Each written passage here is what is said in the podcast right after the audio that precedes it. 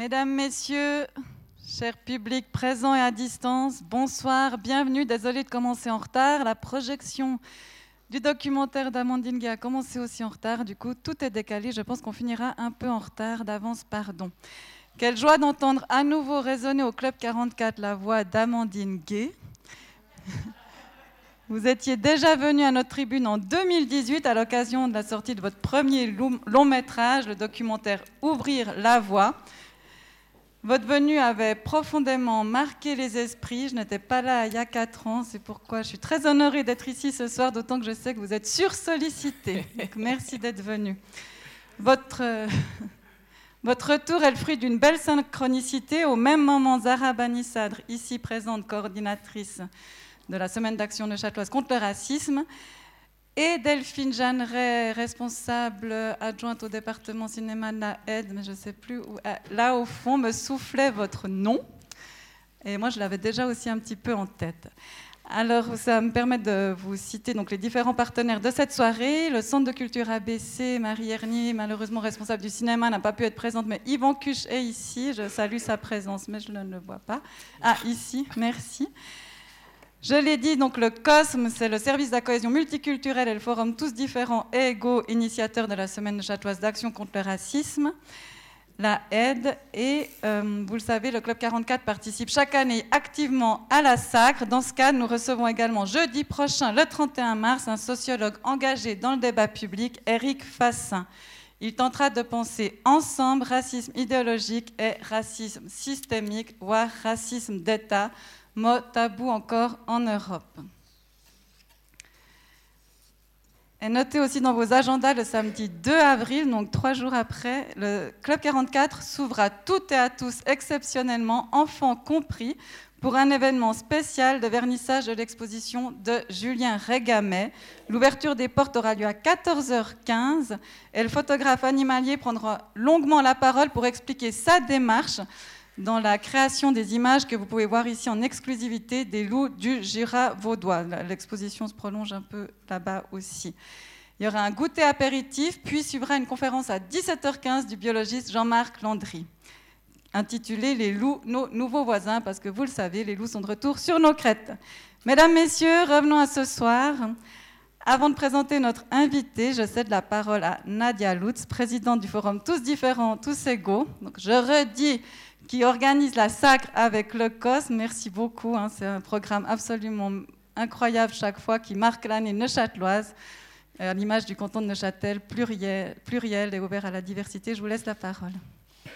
Mesdames et messieurs, bonsoir. Bonsoir Amandine Gay. Merci d'être là. Euh, au nom du Forum Tous différents, tous égaux, je vous souhaite également la, la bienvenue à cette conférence qui s'inscrit justement dans la 27e édition de la Semaine d'action contre le racisme. Euh, il reste encore beaucoup d'événements, donc euh, si vous n'avez pas encore eu l'occasion de prendre notre programme, hein, il y en a quelques exemplaires ici à, l'entrée. Juste quelques mots pour vous présenter le forum Tous différents, tous égaux. Donc c'est un réseau d'associations, institutions, bénévoles qui chaque année euh, collaborent avec le service de la cohésion multiculturelle pour organiser la sacre notamment, mais qui sont engagés également tout au long de l'année sur les questions de racisme et de discrimination. C'est un mouvement qui existe depuis 1995, donc ça fait déjà un petit bout de temps, et puis euh, qui a pris beaucoup d'ampleur euh, ces dernières années. Euh, nous sommes environ une soixantaine de, partenaires. Et puis nous sommes aussi très heureux à présent de, pouvoir compter aussi sur la participation de différentes institutions culturelles dans le Club 44 que nous remercions chaleureusement d'organiser cette conférence ce soir et puis de participer à, à la Sacre depuis quelques années. Euh, c'est vraiment important pour nous euh, d'avoir la participation de tous les acteurs de la, de la société neuchâteloise parce que nous sommes convaincus que c'est uniquement tous ensemble, euh, engagés sur ces thématiques de racisme et de discrimination, que nous pouvons vraiment faire changer les choses et puis espérer pouvoir vivre dans quelques années dans une société plus égalitaire. Voilà, donc vraiment merci beaucoup pour l'accueil. Merci beaucoup, euh, Amandine Gay, de partager euh, votre expertise, vos témoignages et puis votre savoir avec nous. On est vraiment très heureux de vous avoir et bonne conférence. Merci.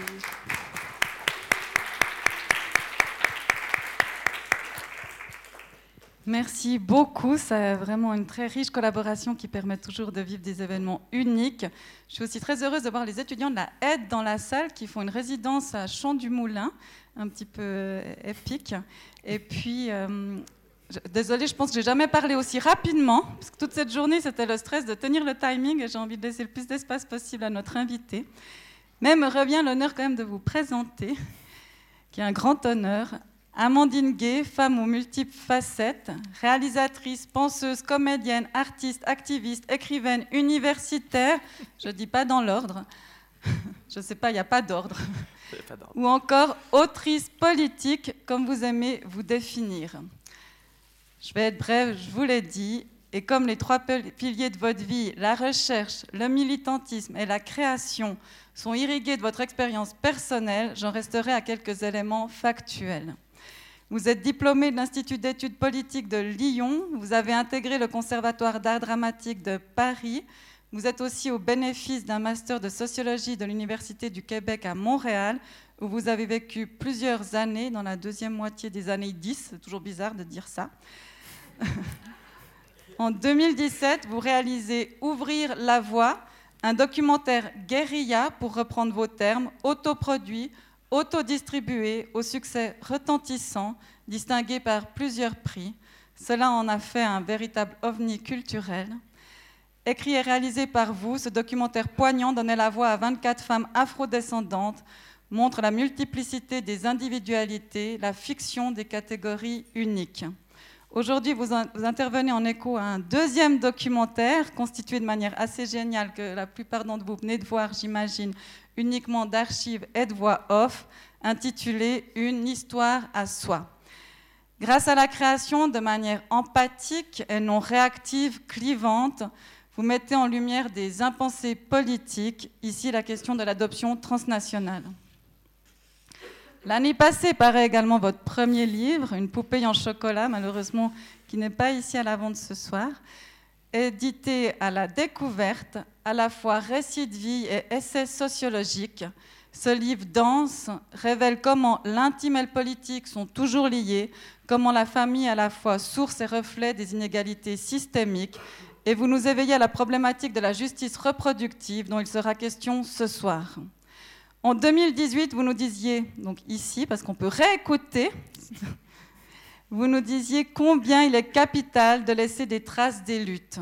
Vous nous rappeliez l'importance des archives pour éviter le processus d'invisibilisation de ceux qui osent dire. Il importe d'éviter que la parole ne soit que transitoire, fugitive. Il est nécessaire qu'elle reste inscrite, serve de brique à d'autres. J'étais ainsi émue de découvrir que la conférence que vous aviez donnée est l'une des plus écoutées en replay dans notre médiathèque cette vaste archive orale du Club 44, dont tous les événements sont enregistrés depuis 1957. C'est vrai, c'est un record.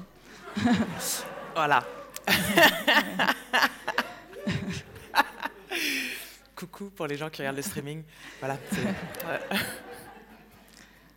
Et sans surprise, votre voix est celle dont vous vous faites l'écho, trace des sillons qui ouvrent durablement notre horizon de pensée et face aux impasses actuelle. Cela est aujourd'hui, bien sûr, vital. Merci d'être là. À vous la parole. Merci à vous aussi, mesdames et messieurs. Je vous souhaite une excellente soirée.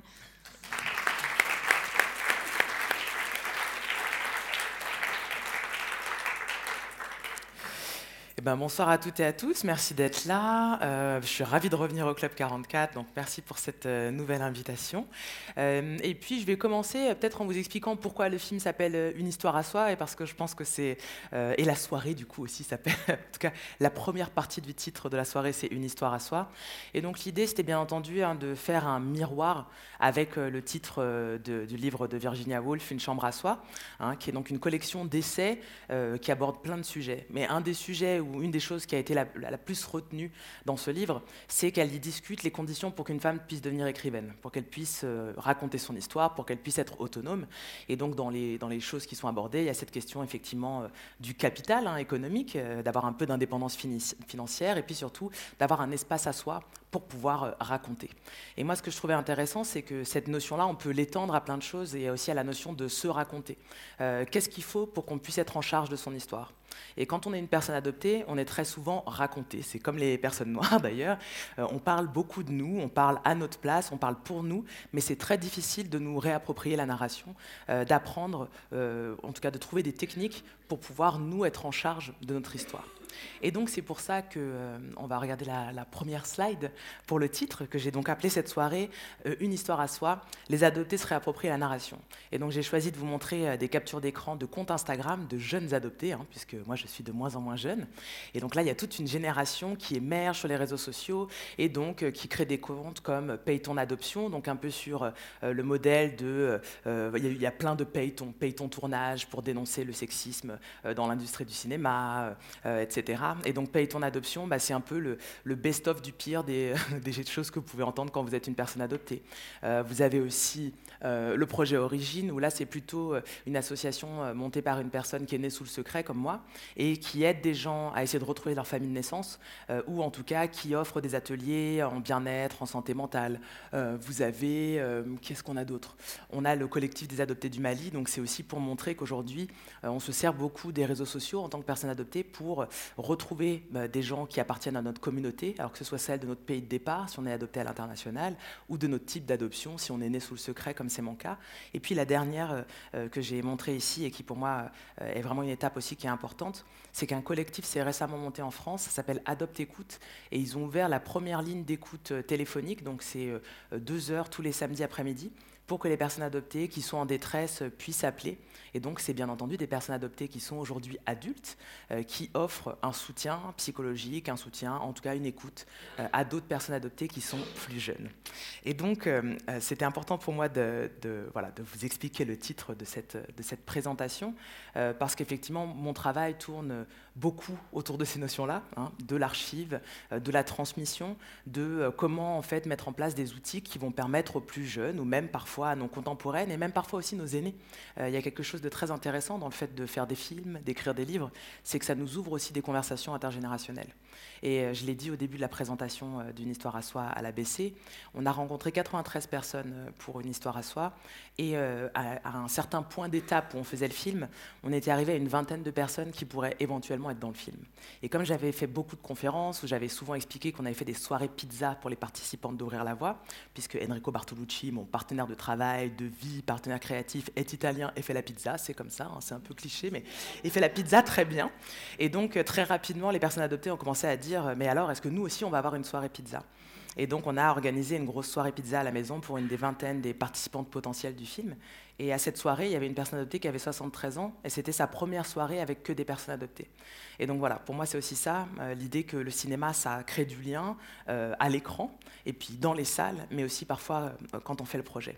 Et l'enjeu pour lequel euh, j'aborde cette question intergénérationnelle, bah, c'est que si on ne s'inspire pas ou si on ne comprend pas politiquement ce qui s'est passé dans le passé, on va inlassablement répéter les mêmes erreurs et donc euh, aussi inlassablement euh, créer les mêmes rapports de pouvoir ou les mêmes catastrophes.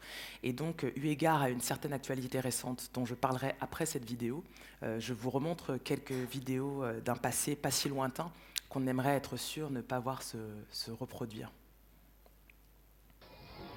les menottes et l'inculpation, le terme d'une opération annoncée depuis six mois. Tout commence le 28 avril. L'Arche de Zoé publie un communiqué explicite. Elle veut exfiltrer 10 000 enfants du Darfour. Bien que fantasque, le projet ne suscite pas de réaction. Sans être inquiétée, l'Arche de Zoé évoque ouvertement son programme d'adoption alors qu'elle n'en a pas l'agrément. Mais elle sélectionne quand même des familles d'accueil auxquelles elle demande une participation financière. L'affaire devient sérieuse. Le 9 juillet, le ministère des Affaires étrangères signale le dossier au procureur. Pourtant, cela n'aura aucune conséquence concrète. Trois semaines plus tard, Éric Breteau, le président de l'Arche de Zoé, est reçu au Quai d'Orsay par la directrice de cabinet de Ramayad. Il y expose son projet. L'entrevue donnera lieu le 3 août à une mise en garde aux familles. Qu'est-ce que vous voulez qu'on fasse? Qu'on mette les menottes à M. Breteau? Sur quelle, sur quelle base? Sur quelle base? Nous, on a fait tout ce qui était en notre pouvoir pour qu'il euh, ne mène pas cette opération. L'Arche de Zoé va brouiller les pistes. En septembre, en arrivant au Tchad, elle change de nom. Rebaptisée Children Rescue, elle se fera même transporter à trois reprises par l'armée française entre N'Djamena et Abéché, où elle prétend installer un centre de soins pour les enfants. Sur place, on n'avait pas les éléments. Je pense que les gens Children Rescue sont bien gardés de, de- de donner des éléments qui permettaient de faire le lien avec euh, l'association euh, Arche de Zoé. Children Rescue, l'Arche de Zoé, qui ira jusqu'à obtenir un allongement de la piste de l'aéroport d'Abéché pour permettre à ce Boeing de s'y poser. C'était jeudi dernier avec l'autorisation des Tchadiens. Ces familles pensaient les adopter. Les enfants ne sont jamais arrivés sur cet aérodrome de la Marne. Un groupe de 103 enfants, originaires du Darfour pour la plupart. Entrés au Tchad, à Adré, à la frontière du Soudan, ils ont rejoint Abéché ce matin. C'est là qu'ils devaient embarquer pour la France, dans un avion affrété par l'association L'Arche de Zoé, qui avait promis l'adoption aux familles. La France et le Tchad affirment que l'opération était illégale. Les familles ne veulent pas y croire. Voyant que toutes les organisations euh, humanitaires sur place étaient complètement démunies dans, leur- dans le domaine de l'action sur le terrain, euh, on s'est dit que la seule solution pour sauver des vies, c'était de- d'extraire les enfants. De son côté, l'association affirme qu'il y a encore un espoir de faire venir les enfants. Il faut savoir que chaque enfant euh, détient des papiers qui prouvent qu'il est orphelin. Ils ont un prénom et un nom de famille et un état civil. Donc euh, les autorités tchadiennes sont en train de vérifier euh, toutes les identités. Ce soir, les enfants sont sous la protection des autorités tchadiennes. Ils seraient très choqués, mais en bonne santé. Parmi les neuf Français interpellés, il y a les responsables de l'Arche de Zoé. Ils sont accusés de trafic d'enfants. Chaque famille aurait versé de 1400 à 6000 euros dans l'espoir d'accueillir un enfant. Cet après-midi, les premières familles des 103 enfants réunis par l'Arche de Zoé sont arrivées à Béché. Elles sont venues récupérer leur fille sous leur fille.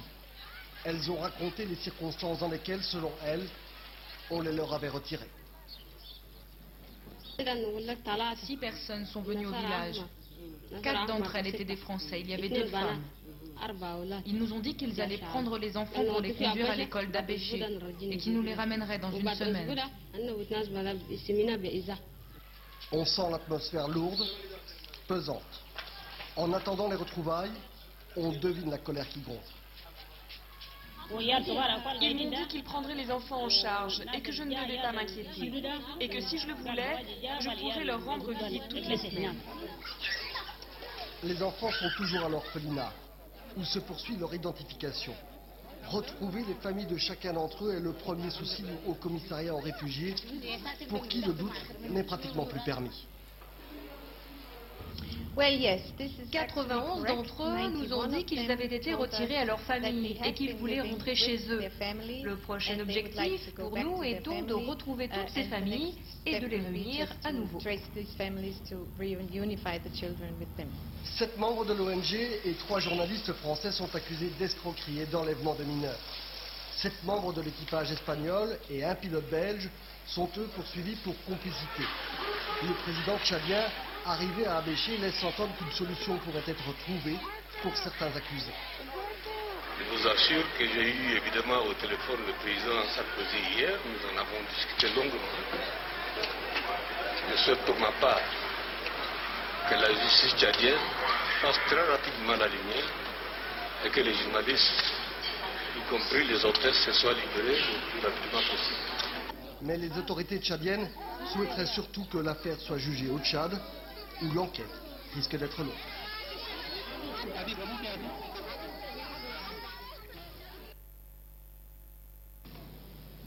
Ils ont été arrêtés au poste frontière entre Haïti et la République dominicaine. Dix Américains, hommes et femmes, appartenant à une église baptiste de l'Idaho, une de ces églises qui ont déferlé sur Haïti après le séisme. Dans leur minibus, il y avait 31 enfants âgés de 2 mois à 12 ans. Des enfants volés selon les autorités haïtiennes, qui soulignent que les démarches administratives n'avaient pas été respectées. Des enfants sauvés selon les baptistes américains. Nous avons passé du temps avec eux et toute l'équipe est tombée vraiment amoureuse de ces enfants. Ils nous sont très très précieux. Ils ont perdu leur maison et leur famille et ils ont tellement besoin de l'amour de Dieu, de sa compassion et d'un environnement sécurisant. Voilà ce que craignent les autorités haïtiennes et les organisations de défense des droits des enfants, qu'à la faveur du chaos du haut séisme se multiplient les évacuations illégales d'enfants du fait de personnes s'érigeant en sauveurs ou de trafiquants d'êtres humains on les confie à l'adoption pour bon nombre, sans avoir vérifié s'ils avaient encore des parents, sans avoir vérifié s'il y avait un oncle, une tante, sans avoir vérifié s'il y avait des voisins. Aux Antilles, la famille élargie est très très présente. Et la voix de l'enfant dénonce justement le fait de la précipitation. Il y a urgence, il y a urgence à protéger les enfants, il y a urgence à les soigner, il y a urgence à rechercher les familles, mais il n'y a pas urgence à les évacuer pour une adoption à l'église baptiste du Méridien aux États-Unis, à laquelle sont rattachés les ressortissants américains arrêtés, on veut croire à un malentendu administratif. Il risque pourtant bel et bien d'être inculpé de trafic d'enfants.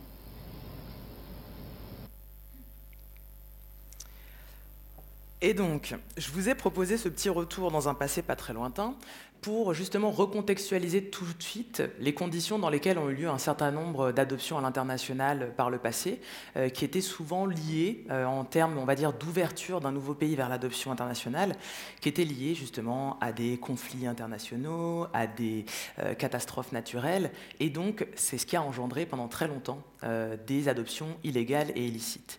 Et donc actuellement, la communauté internationale des adoptés, mais aussi le monde de l'adoption qui a fait beaucoup d'avancées euh, en termes de régulation du phénomène, eh bien, est sur les dents, d'une certaine façon, puisqu'il y a la guerre en Ukraine.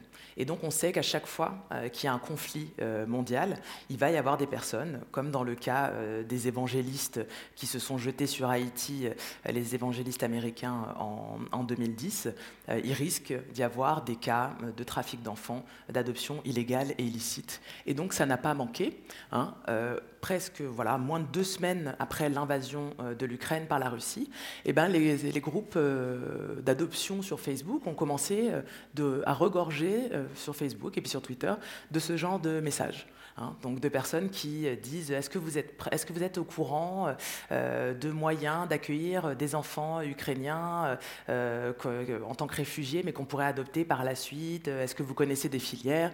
Là, il y a une dame qui dit voilà, j'ai, plusieurs appartements dans un immeuble, je peux accueillir des enfants, etc. Mais surtout, le plus euh, inquiétant, et donc une des choses sur lesquelles il y a une très grosse veille collective dans le monde de l'adoption, c'est l'histoire de Machi. Donc Machi, c'est aussi un évangéliste euh, républicain, extrémiste, qui a été euh, euh, donc là, comment dire, condamné pour terrorisme domestique, parce que c'est vraiment les groupes extrémistes d'évangélistes qui pensent qu'il faut faire voilà, la révolution en ayant des soldats de Dieu qui mettraient en place un État chrétien aux États-Unis. Donc il a été bien entendu sorti du Sénat, il était sénateur avant, inculpé. Et euh, on l'a retrouvé dans un hôtel en Pologne avec euh, une soixantaine d'enfants ukrainiens.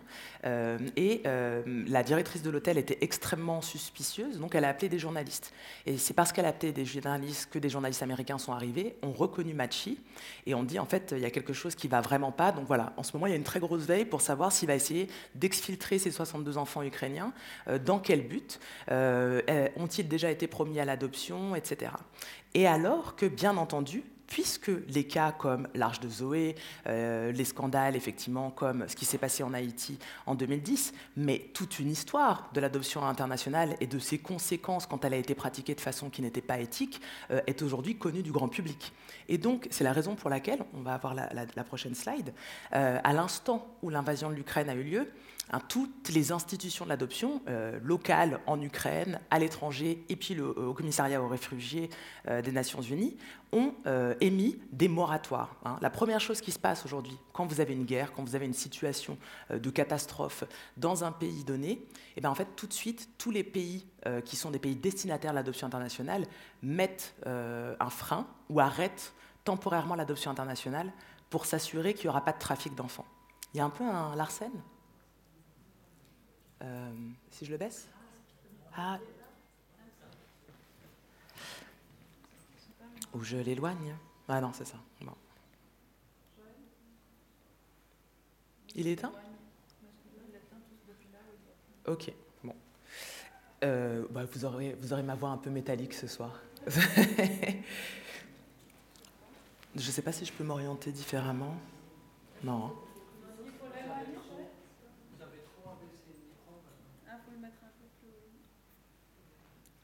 Comme ça, hein ça n'a pas, ça pas changé beaucoup. Peut-être si je me mets comme ça. Est-ce que c'est mieux ça? Je Je...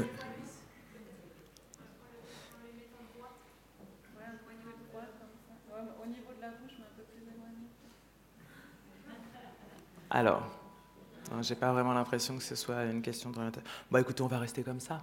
C'est pas grave. Je parle pas trop fort pour pas que ça. Ou sinon, euh, je vais prendre le. Ouais, on va étendre celui-là. C'est bon maintenant? Ah Est-ce que c'est bon? Oui, ça m'a l'air pas mal, non? Ok. Et eh ben voilà, parfait, merci beaucoup.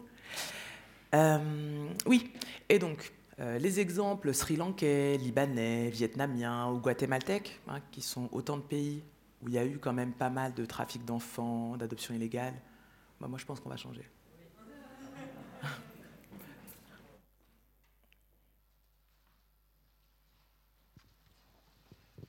Me revoilà. C'est mieux Ah bah oui, c'est beaucoup mieux. Et oui, et donc, euh, il y a toute une histoire hein, de conflits internationaux. Donc, la guerre du Vietnam, l'opération Baby Lift en 1975, à la fin de la guerre du Vietnam, où une évacuation d'enfants est organisée en catastrophe pour les sauver du péril rouge. Et euh, c'est tellement mal organisé que le premier avion se crache. Et donc, euh, on passe d'un sauvetage de bébés vietnamiens à 300 personnes mortes, principalement donc des bébés, des enfants, etc. La guerre du Liban, le, Sri Lanka. J'ai choisi ces exemples-là puisque c'est des cas dont vous avez entendu parler en Suisse. Hein, euh, qui sont autant de conflits, encore une fois, internationaux, dans lesquels on pu se développer euh, des systèmes d'adoption internationale qui étaient souvent illicites, illégaux. Et c'est justement parce que les personnes adoptées à l'âge adulte se sont mobilisées pour faire émerger euh, la vérité, la justice, etc., qu'aujourd'hui il y a une telle vigilance quand se déclenche un conflit mondial. Donc voilà, pour moi c'était important de vous montrer que ces enjeux-là, ils sont extrêmement contemporains euh, et ils s'appuient sur ce qui a pu se passer par le passé. Et donc c'est pour ça qu'on a besoin de transmettre ces histoires et d'élargir la compréhension de l'adoption au-delà d'une question morale, euh, au-delà d'une question, hein, le discours autour de l'amour plus fort que tout, etc. On voit bien qu'il s'agit d'enjeux politiques. Ce qui rend euh, possible l'ouverture de l'adoption internationale dans un pays donné, ce sont généralement des conditions géopolitiques. Euh, c'est très rare, je le dis souvent comme une blague, mais ça n'en est pas une, qu'on voit des enfants suédois en Éthiopie. Hein. Euh, c'est pas parce que les Éthiopiens ne sont pas généreux et qu'ils veulent pas adopter, mais c'est parce qu'en fait l'adoption internationale, elle reflète des rapports inégaux entre le Nord global et le Sud global, entre les personnes qui ont plus de capital économique, celles qui ont moins de capital économique. Donc après cette petite introduction de pourquoi ce sujet éminemment euh, politique et très actuel, euh, je vais vous expliquer pourquoi je ne suis pas du tout objective et ce n'est pas grave. Donc je m'appelle Amandine Gay. Euh, et je suis une personne adoptée moi aussi. Alors je suis née sous le secret, hein, née sous X, c'est l'explication, euh, enfin le, nom très connu euh, en France, en 1984. Et donc ce qui est intéressant aussi avec la naissance sous le secret, même si je suis pas adoptée à l'international, mais c'est aussi une pratique qui reflète des inégalités de pouvoir. L'État français a plus d'informations sur moi, ma vie, mes origines biographiques, mes antécédents médicaux, que je n'en ai moi-même.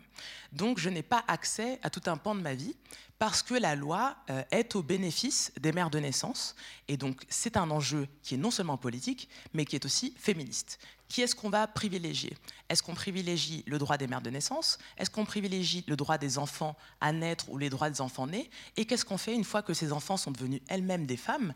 Est-ce qu'on n'est pas en train d'opposer les droits de deux femmes quand on ne me permet pas d'avoir accès à mes origines biographiques ou à mes antécédents médicaux Quand en plus, hein, et ça j'en parle dans mon livre Une poupée en chocolat, on me refuse une hystérectomie donc qui est un enjeu aussi éminemment féministe, qui a l'accès à la contraception, qui peut disposer de son corps comme elle l'entend et dans quelles conditions?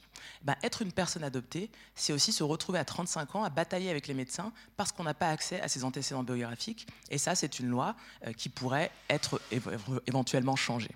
Donc pour moi, c'est aussi ça l'enjeu, c'est de montrer que ces questions-là, elles sont très concrètes. Euh, il ne s'agit pas juste de se dire ah bah oui, mais la naissance sous X, c'est un droit, c'est une loi féministe. Ben, on voit que pour certaines femmes, c'est un problème, la loi euh, qui permet l'accouchement sous le secret et la rupture totale d'accès à des informations comme celle des antécédents médicaux. Donc c'est pour ça que je vous dis que je ne suis pas euh, objective, mais qu'il n'y a pas de souci avec ça, parce que la positionnalité, dire d'où on parle, en fait, c'est ce que tout le monde devrait faire. Personne n'est jamais neutre sur un sujet donné. Et pendant très longtemps, dans le champ de l'adoption, les personnes qui parlaient étaient liées à l'adoption de façon très personnelle. C'était des candidats à l'adoption, c'était des parents adoptants, c'était des spécialistes qui travaillaient dans le champ de l'adoption, des psys euh, euh, ou d'autres ou d'autres professionnels de l'adoption, mais ces personnes-là ne se présentaient pas nécessairement comme liées au sujet. Et donc, leurs propos pouvaient paraître comme étant neutres ou objectifs, alors qu'ils étaient aussi informés de leur position dans la constellation de l'adoption. Hein, moi, j'utilise le terme constellation de l'adoption parce qu'en fait, il n'y a pas que les candidats à l'adoption slash parents adoptants et les personnes adoptées dans l'adoption. Il y a d'abord les premières familles, sans qui il n'y a pas d'enfants adoptables. Hein. S'il n'y a pas des personnes qui sont tellement précaires, euh, tellement isolées, tellement en difficulté qu'elles doivent se séparer de leurs enfants, il n'y a pas d'adoption. Donc il y a les premières familles, il y a les candidats à l'adoption, il y a les agences d'adoption, il y a les professionnels en santé mentale, il y a les personnes adoptées. Et donc tout ça, ça crée une grande constellation. Ce n'est pas juste un rapport entre deux personnes, une diade adoptant-adopté. Donc moi, je suis née sous le secret d'une mère marocaine et d'un père martiniquais, chose que j'ai su beaucoup plus tard dans ma vie, y compris au travers de tests ADN. Et donc, ce qui est intéressant là-dedans, comme je suis française, bah, c'est que ma propre existence est le reflet de l'histoire aussi coloniale esclavagiste française. Qu'est-ce qui explique que moi, donc, euh, j'arrive et je nais en France hexagonale et que je me retrouve à être placée dans une famille blanche? Bah, Si on ne connaît pas l'histoire de France, c'est un peu étrange de se dire qu'est-ce que cette Marocaine fait et pourquoi est-ce qu'elle en France et pourquoi est-ce qu'elle rencontre un Martiniquais. Mais si on connaît l'histoire de France, ben on sait que dans les années 50 à 80, le BUMIDOM, qui est le Bureau des migrations intérieures et qui organise la venue en hexagone métropole euh, des jeunes des, euh, des, des dire colonies, mais enfin en tout cas des Antilles et de la Réunion pour venir travailler en France hexagonale. Et c'est le même moment où arrive l'immigration postcoloniale du Maghreb. Ben là, du coup, on comprend pourquoi moi je me retrouve à naître en hexagone et comment ensuite j'arrive donc dans une famille blanche française, puisqu'en fait les candidats à l'adoption en France bah, sont quand même majoritairement blancs. Et donc, très souvent, les personnes comme moi se retrouvent à grandir dans des familles où personne ne leur ressemble. Et donc, ça aussi, c'est extrêmement politique, parce que grandir noir en France, on refuse d'aborder les questions raciales frontalement, mais ça veut dire qu'elles ne sont pas bien abordées non plus dans le monde de l'adoption. Et donc, la préparation des candidats à l'adoption, surtout dans les années 70-80, puisque moi je suis en 84, bah, elle était très légère, voire inexistante. Et donc, beaucoup de personnes sont arrivées dans des familles qui n'étaient pas du tout compétentes pour les accompagner, ne serait-ce que sur la gestion de ces magnifiques cheveux que vous voyez ici et que je n'avais jamais à cette longueur quand j'étais enfant, parce que bien entendu, bah, mes parents ne savaient pas du tout comment s'occuper euh, des cheveux afro. Donc c'est très important pour moi de vous dire d'où je parle, de vous expliquer pourquoi je suis passionnée par un certain nombre de sujets, parce qu'effectivement, bah, ce sont tous les sujets qui m'ont forcé et qui m'ont formé, qui m'ont forcé à chercher des stratégies pour pouvoir d'abord partager mon expérience et puis trouver des gens qui me ressemblent. Parce que l'expérience des personnes adoptées, qu'elles soient adoptées à l'international ou qu'elles soient adoptées localement, bah, c'est une expérience qui est beaucoup marquée par l'isolement, par l'acculturation, surtout quand on grandit à la campagne, ce qui est mon cas. Hein. Euh, vous avez pu voir avec ces belles photos. Hein. moi, j'ai grandi vraiment à la campagne lyonnaise, dans un village où les deux seuls noirs, c'était mon frère et moi. Euh, ça, c'est une expérience aussi très particulière. Et donc, après des années à essayer de me débattre avec ça et ne savoir trop qu'en faire, mais d'aller dans le basket, d'aller d'abord à Sciences Po et puis ensuite euh, au conservatoire, etc., bah, j'ai fini par trouver un moyen de communiquer. Et ce moyen de communiquer, bah, c'est effectivement le cinéma et puis l'écriture en général et donc le livre. Et donc, pour moi, ça, c'est aussi très important euh, de, de, rappeler qu'effectivement, quand on fait l'expérience de la discrimination, qu'elle soit raciale, qu'elle soit aussi en lien avec votre orientation sexuelle, parce que je suis par ailleurs pansexuelle, donc moi je suis une femme noire, queer, adoptée, et en plus plein d'autres choses euh, qui vous ont été dites au début de la conférence, euh, bah, c'est assez compliqué de trouver sa place dans la société et puis d'arriver à faire sa place dans la société. Et donc moi, ce que j'aime avec l'écriture, ce que j'aime avec la création, c'est que ça me permet de reprendre du pouvoir sur mon histoire, sur ma vie, et puis d'essayer aussi d'en distribuer autour ou de donner à voir les images qui, moi, m'ont manqué quand j'étais plus jeune. Et donc c'est aussi ça euh, que, me, rend possible le cinéma, c'est que bah, moi, quand j'étais petite, à la télé, il y avait seulement Surya Bonali. Alors c'était déjà pas mal. Alors pour les plus jeunes, Surya Bonali, dont je parle à chaque fois, c'est une, patineuse artistique euh, qui devait avoir voilà, 5-10 ans de plus que moi quand j'étais enfant, noire et adoptée. Et une grande championne, et en plus c'était une rebelle, elle faisait plein de, figures qui étaient interdites, et puis après elle était punie, on lui donnait pas la médaille d'or, et puis elle a refusé de monter sur le podium, et alors là je me suis dit, oh, on peut refuser les injustices. Enfin voilà, donc vraiment, Surya Bonali a marqué ma vie, a été très importante, et c'est aussi pour ça que je sais que c'est très important de donner des images aux personnes qui sont le plus loin possible de la norme. Parce que quand vous grandissez et que vous n'existez nulle part dans l'espace public, bah vous avez un peu cette image de vous dire mais qu'est-ce qui arrive aux gens comme moi? Est-ce qu'il y a une grande trappe qui s'ouvre et puis arrivé à l'âge adulte, on disparaît? Et cette idée de la grande trappe qui s'ouvre, malheureusement pour les personnes adoptées, c'est aussi une réalité le discours euh, autour de l'adoption comme sauvetage d'enfants, etc., était d'autant plus pénible à supporter pour moi quand j'étais jeune, euh, et en fait euh, même encore aujourd'hui, parce qu'il y a un certain nombre de personnes adoptées qui sont en très grande souffrance. dans le monde de l'adoption et dans les pays où on conduit des statistiques, ce qui n'est pas fait en France, donc en Suède, aux États-Unis, il y a des statistiques longitudinales qui ont été mises en place depuis 10, 15, 20 ans sur, par exemple, des fratries où il y a des personnes adoptées et des personnes non adoptées. Et donc l'idée, c'est de voir ben, leur bien-être, comment ces personnes se construisent en termes d'identité, etc. Et donc en Suède et aux États-Unis, ces chiffres ont permis de voir que les personnes adoptées dans une fratrie où il y avait des personnes adoptées et des personnes non adoptées euh, ont 4 à 7 fois plus de chances de commettre des suicides à l'adolescence. Quand on croise ces chiffres avec le taux de suicide des adolescents queer, par exemple, euh, on se rend compte qu'une adolescente queer, racisée et adoptée, comme moi, ben, elle avait très peu de chances d'arriver à l'âge adulte. Et donc moi, dans mon entourage de personnes adoptées, j'ai des amis qui vont extrêmement mal, j'ai déjà des amis qui ont mis fin à leur jour, et il se trouve que ce qui a vraiment comme euh, euh, lancé le travail sur une histoire à soi, une poupée en chocolat, bah, c'est justement qu'au moment où est sorti Ouvrir la voie en salle, un de mes amis adoptés d'enfance a mis fin à ses jours. Et là, je me suis dit, en fait, euh, ça suffit. Je ne vais pas continuer à ne pas parler publiquement d'adoption, parce que moi, je parle publiquement des questions raciales, des questions de genre, etc., depuis 2014 en France et euh, en, étant très transparente, que ce soit voilà, sur mon blog, dans Slate, puis après il y a eu Ouvrir la voie, etc. Mais c'est vrai que j'évitais de parler publiquement d'adoption parce que justement aussi dans un contexte extrêmement tendu autour des questions raciales, etc., euh, dès que par exemple ça a été su que mes parents étaient blancs, euh, très rapidement il y a eu voilà, du côté de, de la droite, extrême droite, l'argument selon lequel je détestais les blancs parce que j'étais adoptée, etc. Et bon voilà, je suis déjà très vocale dans l'espace public, c'est pas forcément facile de faire partie de ma famille, alors bon, je me disais, voilà, mes parents, peut-être que je peux un peu les épargner et ne pas en plus aller parler politiquement de l'adoption, etc. Et puis c'est vrai que quand mon ami s'est suicidé, je me suis dit, en fait, euh, c'est une citation euh, d'Audrey Lorde hein, qui dit Your silence will not protect you. Hein, donc votre silence ne vous protégera, pas. Et, euh, si tant est qu'il ne nous protège pas nous individuellement, mais surtout il ne protège pas notre communauté. Et donc celles et ceux d'entre nous qui sont plus stables économiquement, psychologiquement, émotionnellement, etc. Et je dis plus stable pour bien dire euh, et notifier que je ne suis pas quelqu'un qui va forcément toujours très bien euh, et qui est le parangon de la santé mentale. Mais en tout cas, euh, voilà, moi je tiens, je tiens à peu près sur, voilà, sur ma ligne et je peux parler de tout ça publiquement. Et j'ai aussi cette chance de faire partie d'une famille qui n'a pas de problème avec mes prises de position politiques. Et donc après la mort de mon ami, je me suis dit que là c'était plus possible de ne pas parler publiquement d'adoption. Et donc même si j'avais déjà repris justement mes études en 2015 et, commencer à travailler sur la mobilisation politique des personnes adoptées, euh, c'est vraiment le moment où j'ai décidé que ça allait devenir quelque chose qui serait voilà, le film. Euh, et puis ensuite, euh, le livre. Le livre étant aussi dans cette démarche de... J'avais beaucoup parlé de ce que c'était qu'être une femme noire aussi en mon nom propre dans l'espace public. Et donc il y avait une forme d'égalité dans la prise de risque des participantes d'ouvrir la voie avec ce que moi je faisais dans mon travail, ce qui n'était pas le cas euh, pour une histoire à soi. J'avais pas encore autant raconté mon histoire que les gens le font dans le film. Et moi je trouve que dans le monde du documentaire, mais comme dans le monde du reportage de guerre ou comme dans le monde du reportage en général, il y a souvent une très forte asymétrie entre les personnes qui filment, qui racontent les histoires, les journalistes, et puis les personnes qui participent à ces projets-là.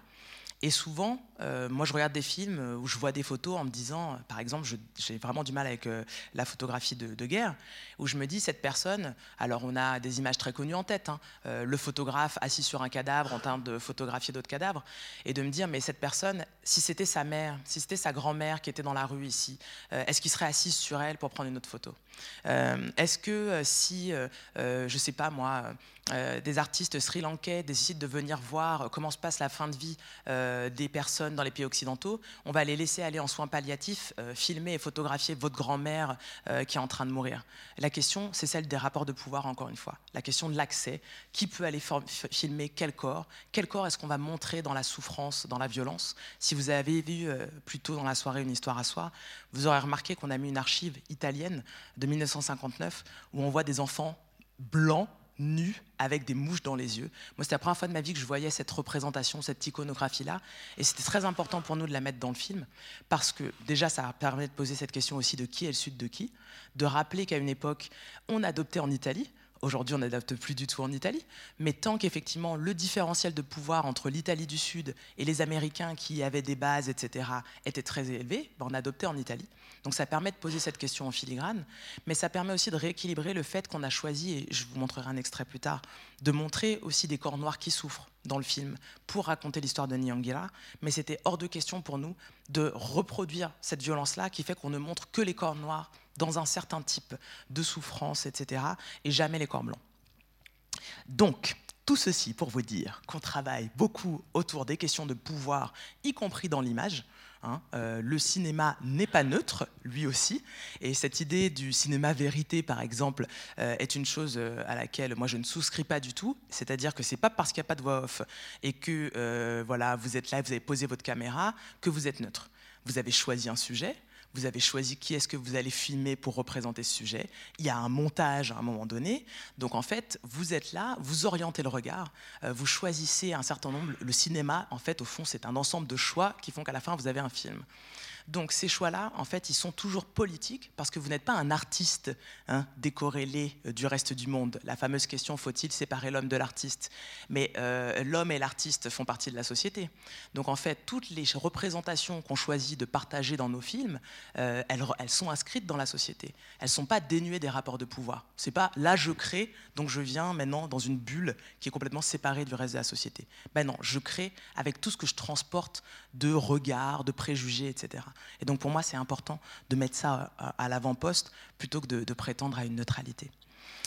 Et donc, tout ceci est très important parce que j'essaye de faire euh, avancer un concept, ou en tout cas euh, de, faire rentrer dans l'espace francophone une idée qui jusqu'ici n'est pas très diffusée et qui me semble essentielle si on veut s'assurer que justement les trafics d'enfants, les adoptions illégales et illicites s'arrêtent pour de bon et pour toujours. Et ce concept-là, c'est la justice reproductive. Alors pourquoi est-ce que c'est important pour moi de lier adoption et justice reproductive? Eh bien, Je vais d'abord vous raconter un peu l'histoire du concept. Donc la justice reproductive, c'est un concept qui est né en 1994. 1994, c'est l'année de la grande conférence du Caire sur les droits reproductifs, donc du Caire en Égypte. Euh, pas assez ARE, parce que je me dis, on sait jamais. Et donc, euh, et donc euh, lors de cette conférence, vont être discutées la question des droits reproductifs, et un collectif de femmes noires, principalement, aux États-Unis, se dit que puisque souvent les groupes féministes, parce que c'est quand même va dire instigé par les groupes féministes, cette conférence en Égypte, sont principalement organisées, ou en tout cas les plus nombreuses, sont dans les pays occidentaux. Et donc dans les pays occidentaux, bah, ce sont majoritairement des femmes blanches et très souvent de classe moyenne. Et du coup, leur perspective de ce que sont les droits reproductifs euh, manque d'intégrer des enjeux euh, liés à la justice sociale, qu'il s'agisse des questions de classe, qu'il s'agisse des questions raciales, qu'il s'agisse de la question du handicap, etc., etc. Et donc, elle décide de créer un concept qui va permettre de montrer que les droits reproductifs, encore une fois, c'est politique. C'est pas juste avoir le droit d'avorter ou d'utiliser une contraception mais c'est plutôt de se poser ces questions-là. Qui peut faire famille? Hein, qui a le droit de faire famille Et quand on se pose cette question, bah, on voit que par exemple en France jusqu'à 2012, les personnes gays et lesbiennes, elles n'ont pas le droit de faire famille. Hein, il faut que la loi change. Aujourd'hui encore en France, ce n'est pas possible pour des femmes trans d'avoir accès à la procréation médicalement assistée. La loi a changé pour les lesbiennes et les femmes seules, mais pas pour les femmes trans.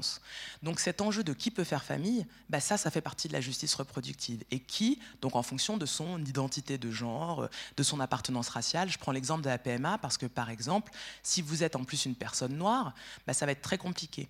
Euh, déjà, avant l'ouverture de la PMA euh, aux femmes seules et aux lesbiennes en France, les temps d'attente pour avoir accès à des gamètes euh, donc, donnés par des personnes noires, c'était 7 à 10 ans. Donc si vous êtes des lesbiennes noires, en particulier en Guadeloupe, où il n'y a plus d'hôpital depuis 2017 puisqu'il a brûlé et qu'il n'a pas été reconstruit, hein, votre PMA va vous coûter par exemple bien plus cher qu'à des femmes blanches en hexagone qui vont en Belgique ou en Espagne, parce que vous allez déjà devoir payer un billet d'avion pour faire votre PMA en France hexagonale depuis la Guadeloupe. Donc voilà, la justice reproductive, ça c'est un des exemples de qui peut faire famille, qui peut conserver sa famille. Et c'est pour ça qu'on ne s'arrête pas à la question de la contraception et de l'avortement. Parce que comme je vous disais, ce qui est le corollaire à l'adoption, c'est que des gens ont dû séparer de leurs enfants. Et quand on regarde, en particulier dans l'adoption internationale, les gens se séparent de leurs enfants euh, généralement de, pas, de, pas de bon gré. Quoi. Il faut qu'il soit vraiment passé quelque chose avant. Et ce quelque chose, ce sont des catastrophes naturelles, ce sont des épidémies, ce sont des famines, ce sont des guerres. Et donc l'enjeu de qui peut faire famille ou qui peut conserver sa famille, il est extrêmement important. Sinon, on ne peut pas comprendre aussi pourquoi, encore une fois, l'adoption, c'est politique, parce que c'est la question de qui a accès aux enfants de qui. Et qui peut faire famille en cas d'infertilité, par exemple. Et puis, la dernière chose, c'est qui peut exercer son agentivité. Donc l'agentivité, c'est la capacité à agir sur soi et sur le monde. Donc qui peut exercer son agentivité en matière de reproduction. Et ça, ça, concerne par exemple la question du handicap ou la question raciale. Et donc je vais vous donner un exemple très concret, qui est celui de la stérilisation forcée des femmes de l'île de la Réunion dans les années 60-70. Et on sait qu'aujourd'hui encore en Europe, euh, les femmes roms, tziganes euh, font aussi l'objet euh, de stérilisation forcée. Et c'est la même chose aussi pour les femmes handicapées euh, dans certains euh, États des États-Unis, par exemple, où les stérilisations forcées étaient encore légales jusqu'à 2014. Donc l'enjeu, encore une fois, c'est quand on dit mon corps, mon choix, bah, euh, à qui s'adresse ce slogan et qui peut vraiment faire des choix? Et c'est pour ça que j'ai commencé en vous parlant de mon hystérectomie, c'est que moi-même, j'ai été limitée dans mon corps, mon choix du fait des lois sur l'adoption. Donc la définition, on va dire un peu cadrée classique, hein, c'est la justice reproductive demande de considérer l'autonomie corporelle et les inégalités d'accès aux techniques reproductives, contraceptives, abortives et de stérilisation, ou encore les placements et les adoptions d'enfants, comme résultant d'inégalités systémiques. Et c'est pour ça que pour moi, c'est très important de penser mon, mon adoption, mais l'adoption en général, en termes de justice reproductive. Parce que c'est aussi le concept qui me permet de ne pas m'opposer à ma mère de naissance, qui me permet de me dire, est-ce qu'on a vraiment organisé la naissance sous le secret dans l'intérêt supérieur aussi des femmes qui se séparent de leurs enfants? Est-ce qu'on leur a offert un accompagnement de long terme psychologique? Est-ce qu'on leur a offert la possibilité de pouvoir dire à leur famille plus tard qu'elles se sont séparées d'un enfant avant? Est-ce qu'on a offert des possibilités de médiation quand on a changé la loi en 2002 qui nous permet à nous de demander à une institution en France de faire la recherche de nos parents de naissance? Et donc là, moi, je me dis, bah, en fait, ce que je peux faire, c'est que je peux simultanément dire que je m'oppose à la naissance sous le secret et euh, aux antécédents médicaux qui ne sont pas accessibles, et dire que j'aimerais que l'État prenne ses responsabilités vis-à-vis de toutes ces femmes à qui on a dit que c'était la meilleure solution pour leur vie et qu'on n'a pas du tout aidé, qu'on n'a pas du tout accompagné, et donc de plutôt essayer aussi de créer les conditions de l'émergence de, euh, de la parole des mères de naissance. Parce qu'aujourd'hui, s'il y a un groupe qu'on entend encore moins que les personnes adoptées, ben, en fait, c'est les personnes qui se sont séparées de leurs enfants. Et donc ça aussi, quand on dit que les femmes ont le choix de leur accès à la contraception, à l'avortement, etc., ben, on peut aussi se poser la question de pourquoi les mouvements féministes ne se sont pas intéressés à la question des mères de naissance qui se séparent de leurs enfants et se sont pas dit, ben, nous aussi, on va aller voir ces femmes-là, et puis on va, je sais pas, euh, mettre en place la possibilité d'un manifeste comme celui des 343 salopes, de dire, moi aussi, je me suis séparée d'un enfant. Le jour où j'entendrai publiquement une figure un peu connue qui dira, moi, je me suis séparée d'un enfant, etc., bah là, je me dirais, OK, on a, on a vraiment réussi notre travail de féministe. On est féministe avec un S et afro-féministe, etc. On est vraiment en train euh, de faire bouger les lignes, encore une fois, pour toutes les femmes, qu'elles soient pauvres, qu'elles soient en difficulté, etc. Et donc, vous aurez bien compris que pour moi, le cinéma, c'est aussi un peu un outil d'agite propre, hein, euh, une façon de bah, faire se rassembler les gens, comme je vous disais, dans notre salon avec la pizza, mais aussi à partir d'un outil, à partir d'un film et donc de quelque chose aussi qui, par son aspect formel, va permettre de faire passer des idées euh, politiques différemment. Parce que si vous regardez Hollywood, c'est quoi finalement l'idée d'Hollywood? C'est de promouvoir l'impérialisme américain au travers du cinéma. C'est super bien fait, tout le monde aime les happy endings, etc. On veut tous boire du Coca-Cola. Et donc l'enjeu, c'est pas en fait que c'est un problème d'utiliser le cinéma comme outil de propagande. L'enjeu, c'est quelles sont les, les idées qu'on veut faire passer au travers de notre cinéma. Donc moi, j'ai décidé de me servir du cinéma comme outil. Alors bon, moi, je ne suis pas un État, donc c'est pas vraiment un outil de propagande, mais en tout cas comme véhicule pour avoir des discussions qu'on ne peut jamais avoir dans l'espace public ou très difficilement si c'est des discussions qu'on doit avoir un à un ou une à une. Hein, je l'avais beaucoup expliqué par exemple pour ouvrir la voie. Si une personne vient vous toucher les cheveux et vous lui dites touche-moi pas les cheveux, etc., la personne répond tout de suite ah mais je suis pas raciste, c'est la fin de la conversation. Là on n'est pas du tout arrivé à faire passer une idée autour de euh, j'aimerais être respecté dans mon altérité, euh, est-ce que tu touches tout le monde comme ça, etc. Il n'y a pas de conversation. Mais l'intérêt d'ouvrir la voie, c'était que pendant, pour la première fois, depuis très longtemps, plein de gens sont venus au cinéma et ont écouté des femmes noires pendant deux heures sans leur couper la parole. Et parce qu'on les a écoutées pendant deux heures sans leur couper la parole, on est vraiment rentré en résonance avec leur humanité. Et pour moi, c'était la même chose avec, euh, avec euh, une histoire à soi. C'était de me dire, mais qui connaît vraiment l'expérience des personnes adoptées? Qui sait ce que c'est qu'être une adoptée tout au long de sa vie? Et pendant la phase préparatoire du film, on avait rencontré une psy dans un service de psy euh, d'un pays donné que je ne citerai pas, et je lui demandais si elle organisait pour les adoptés de son service une, une, occasion sociale une fois par an, comme ça se fait parfois dans les associations d'adoptés à l'international, où on va offrir la journée des adoptés d'Haïti, et comme ça, les enfants se rencontrent entre adoptés d'Haïti mais il y a de la musique haïtienne, il y a de la nourriture, etc. Et puis ça leur permet de, voilà, de se socialiser avec des gens qui leur ressemblent. Et là, elle m'avait répondu Ah, mais adopter, c'est pas une identité. Et là, je m'étais dit, c'est quand même une professionnelle en santé mentale qui travaille dans le champ de l'adoption. Et on était, c'était il n'y a pas longtemps, on était en 2017. Et donc, je me suis dit, il y a un vrai souci, parce que c'est une chose que beaucoup de gens pensent. Les gens pensent que l'adoption, c'est un acte, circonstancié dans le temps. Vous avez un enfant isolé, vous avez des gens qui n'ont pas d'enfant, vous les mettez ensemble, c'est l'adoption, c'est fini. Mais ce n'est pas le cas. Et donc le meilleur moyen de montrer que ce n'était pas le cas, le meilleur moyen de montrer qu'on avait tellement de représentations sur l'adoption qui n'étaient pas réelles, bah, c'était de donner la voix et de donner la parole aux personnes adoptées qui sont aujourd'hui adultes. Et donc la première chose qu'on a pu, par exemple, un peu subvertir, eh ben, c'est la thématique de la dette, hein, euh, de la gratitude. Et donc, euh, pour les personnes qui n'étaient pas euh, au centre ABC juste avant, eh ben, on va regarder un premier extrait pour voir comment, comment on a fait ça.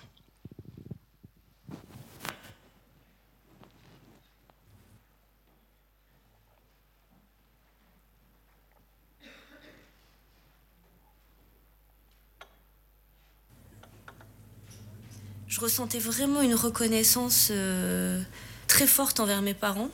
J'avais vraiment l'impression qu'ils m'avaient sauvée euh, d'une vie euh, pourrie en Corée. Je sais pas, j'avais vraiment cette vision de si j'étais restée en Corée, je serais sûrement dans la rue. vraiment la vision de, de misérabiliste en fait des pays du tiers monde alors que bon la Corée on sait très bien que c'est plus du tout un pays du tiers monde mais euh, bon, à l'époque, j'avais vraiment cette vision-là, donc j'avais une reconnaissance très forte à l'égard de mes parents et au-delà, à l'égard de la France. C'est vraiment le mythe euh, du sauveur, quoi, que j'avais bien intégré. Euh. L'adoption m'avait sauvé d'une vie terrible en Corée du Sud, quoi.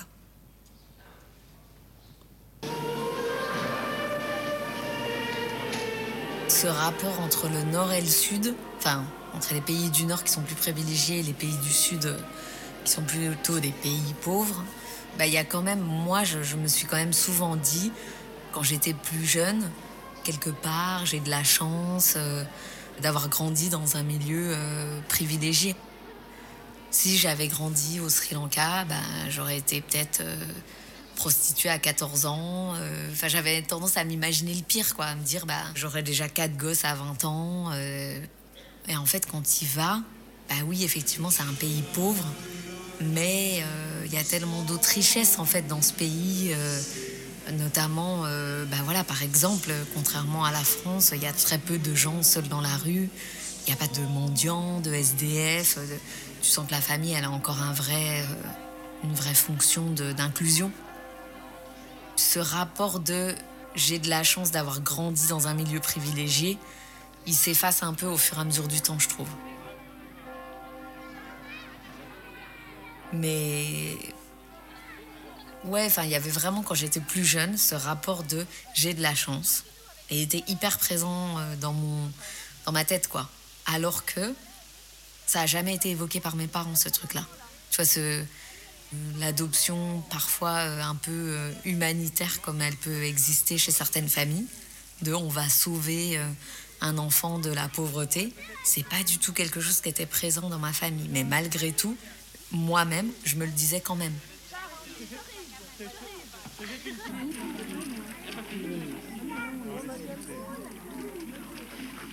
Malheureusement, quand on parle avec les gens de l'adoption, c'est toujours grâce à, à nos parents, on a eu une famille.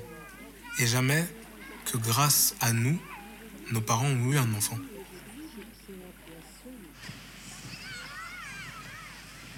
Pendant des années, ben, on, se met dans une position où on se dit qu'on leur doit tout en fait.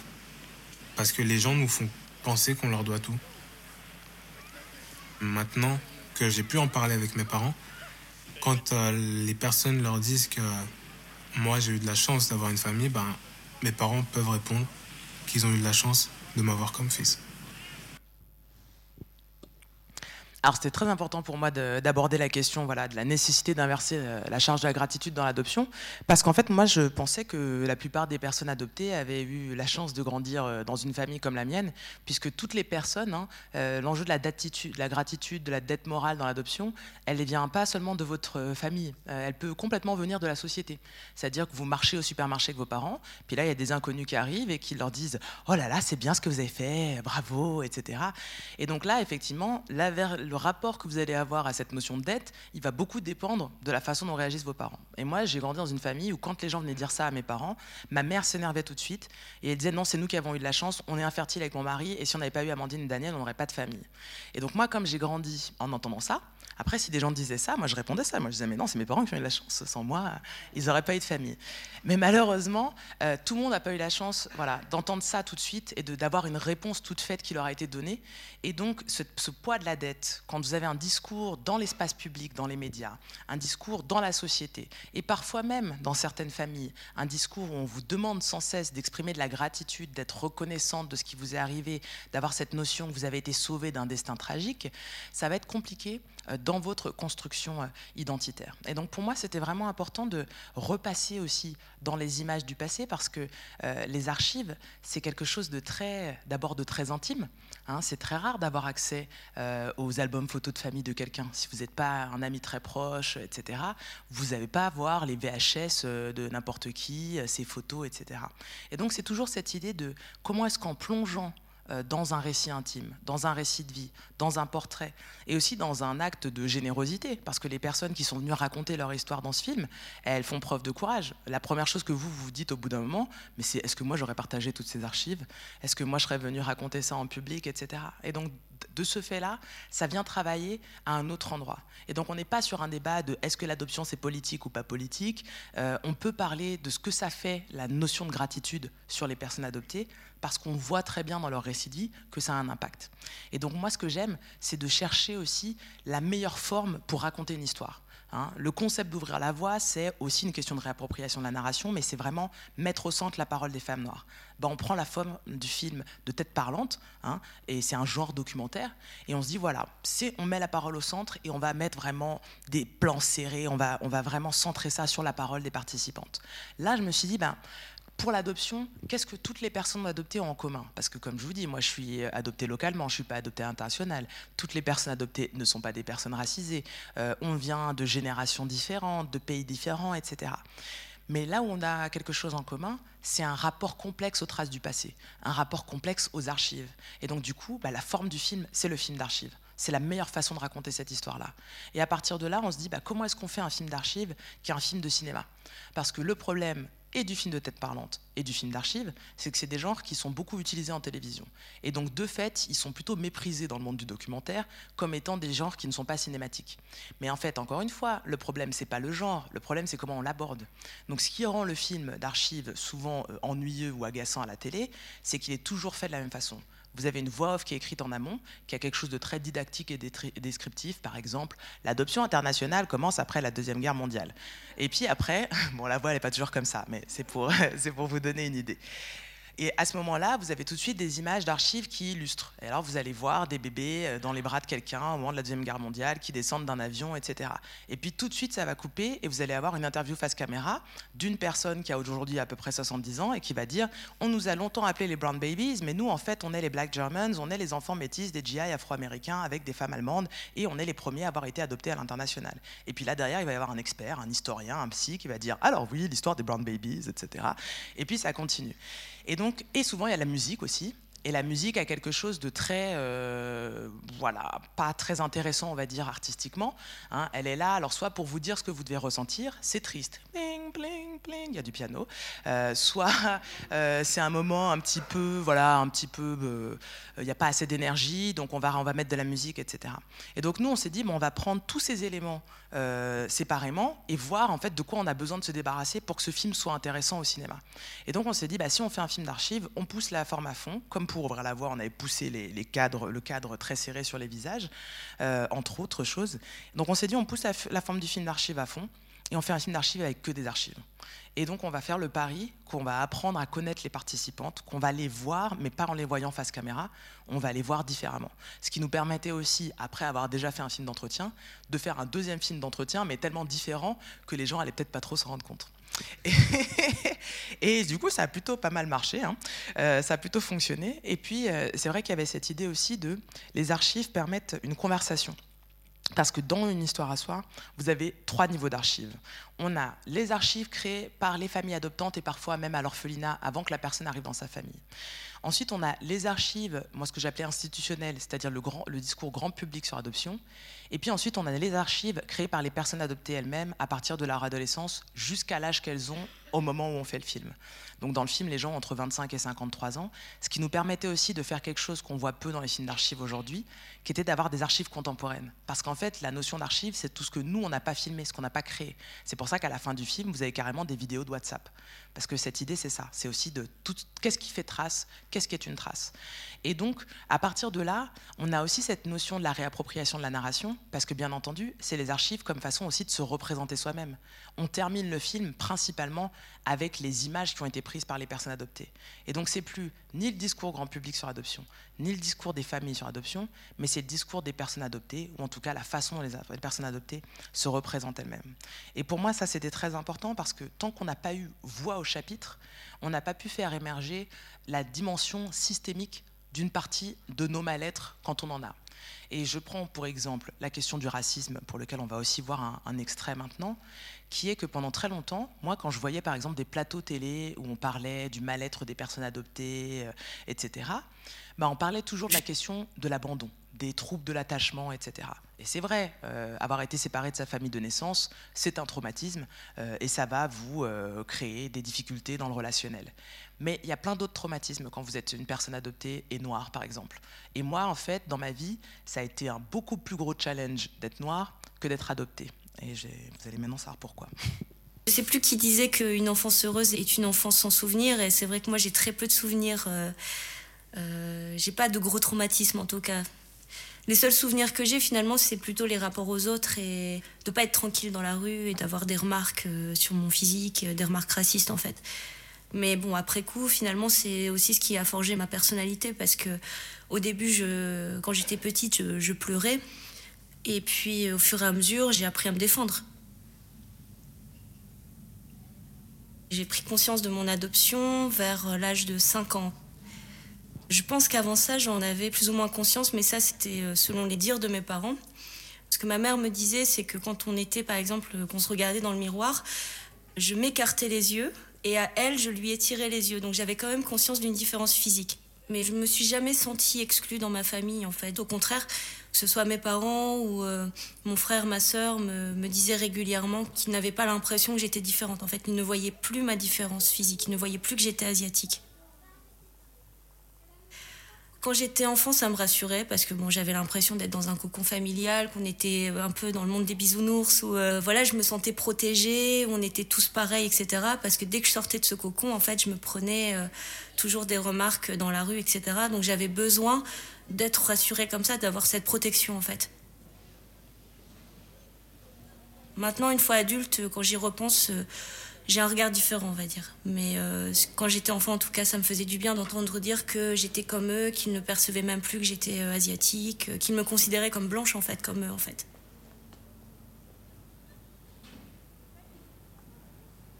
J'étais la seule asiatique puisque j'étais dans une petite ville qui s'appelle Boulogne-sur-Mer et des personnes me faisaient des remarques, Shintok, etc. Rentre chez toi, bon voilà, des, des trucs racistes, voilà. Donc quand j'en parlais à la maison, je les, les, seuls propos que j'avais en retour, c'était mais non, mais on comprend pas. Pour nous, t'es pas asiatique. bon bah tu t'en fiches, tu fais comme si rien n'était. Mais du coup, pour moi, c'était pas des réponses. Je me suis construite comme une enfant blanche finalement comme une enfant blanche de l'intérieur et asiatique de l'extérieur. Donc, ce qui fait que peut-être que ça m'a fragilisée au niveau de ma construction identitaire. Dans le fait d'être adoptée par une famille blanche et de ne pas avoir d'autres pères dans la famille, ben, par père j'entends d'autres personnes qui nous ressemblent, on n'a pas, contrairement à des personnes immigrées qui ont un peu leur famille, leur communauté derrière, on n'a pas de communauté de soutien sur laquelle euh, se reposer, on n'a pas de racines, on n'a pas de culture dans laquelle s'ancrer. Donc c'est difficile dans ces cas-là, au niveau identitaire en tout cas, d'avoir du répondant face aux agressions racistes en fait. Alors heureusement qu'une partie de vous a, vu le film euh, au centre ABC et sait que donc il n'y a pas euh, de vilain euh, moment d'écran comme ça dans, dans, la version originale. Euh, alors ce qui était important voilà, pour moi d'aborder dans, dans, le film et puis de façon générale, je vous en ai parlé d'ailleurs en introduction, hein, c'est cette question des conséquences du tabou de la race en France. quand on prépare pas les familles à accueillir des enfants différents, bah, ça donne ça. On peut pas dire à une enfant pour nous t'es pas asiatique. Ça c'est pas la réponse au racisme. La réponse au racisme, c'est de dire à son enfant, bah oui, écoute, ces personnes sont racistes, mais en fait, toi, tu viens de Corée du Sud, et puis, je sais pas, de lui parler de ses origines, de son pays, etc. C'est pas de nier sa différence et de, considérer, et de lui dire que bon, c'est OK parce que pour la famille, elle est blanche, voyez. Et donc, pour moi, ça, c'était très important parce que pendant très longtemps, je me disais, mais je comprends pas pourquoi on réduit les problèmes des personnes adoptées à la question de l'abandon. Quand en fait on est généralement parachuté dans des familles blanches qui n'ont pas du tout réfléchi aux questions raciales. Beaucoup d'entre nous ont grandi en milieux ruraux, donc avec aucune possibilité de s'appuyer sur nos communautés d'origine. D'autant plus qu'on n'a pas bénéficié de ce qu'on appelle la socialisation raciale. La socialisation raciale, comme le reste de la socialisation, c'est un ensemble d'apprentissages implicites qui vous permettent de comprendre ce que c'est qu'être noir, d'abord au sein des communautés noires ou dans même votre communauté d'origine, vous venez d'une famille malienne, sénégalaise, musulmane, etc. Donc tout ce qui constitue votre identité de personne noire, elle est constituée d'abord de façon positive, je dirais, avec des référents, des personnes euh, qui vous ressemblent, des adultes, etc., mais de la musique, de la religion, etc. Quand vous êtes une personne noire, par exemple, et que vous grandissez euh, seul à la campagne euh, très blanche, votre première expérience de ce que c'est qu'être noir, bah, c'est la négrophobie. Donc vous faites une expérience négative d'abord. Et en plus, vous n'avez pas accès à vos cultures d'origine, ce qui fait que si vous choisissez ou si vous désirez vous rapprocher des gens qui vous ressemblent, bah, vous maîtrisez pas la culture, parce que bien entendu, être noir, c'est pas simplement un phénotype, c'est pas simplement être perçu comme noir par les autres, c'est avoir accès aux cultures noires, c'est avoir accès à son histoire, à son origine, avoir accès à des personnes qui nous ressemblent, qui vont valider notre, notre vécu. Hein, à qui vous allez pouvoir dire, bah voilà, je me suis fait arrêter euh, dans le supermarché ou suivre par euh, la personne qui fait la sécurité au supermarché et qui vont immédiatement vous dire, bah oui, c'est des racistes. Qui vont pas vous dire, mais t'es sûr, peut-être qu'ils ne suivaient pas toi, euh, mais tu l'as peut-être mal pris, etc. Voyez? Et l'enjeu de ça, c'est de vous donner aussi des clés et des ressources pour ne pas être écrasé par la suprématie blanche, pour ne pas être en permanence en train effectivement de vous demander si c'est vous qui avez mal interprété ou si oui c'était bien une interaction raciste, etc. Bah, si vous êtes une personne adoptée qui grandit dans une famille blanche, qui n'a pas fait le travail de se former avant votre arrivée, c'est vous qui allez les éduquer sur ce que c'est que le racisme en France.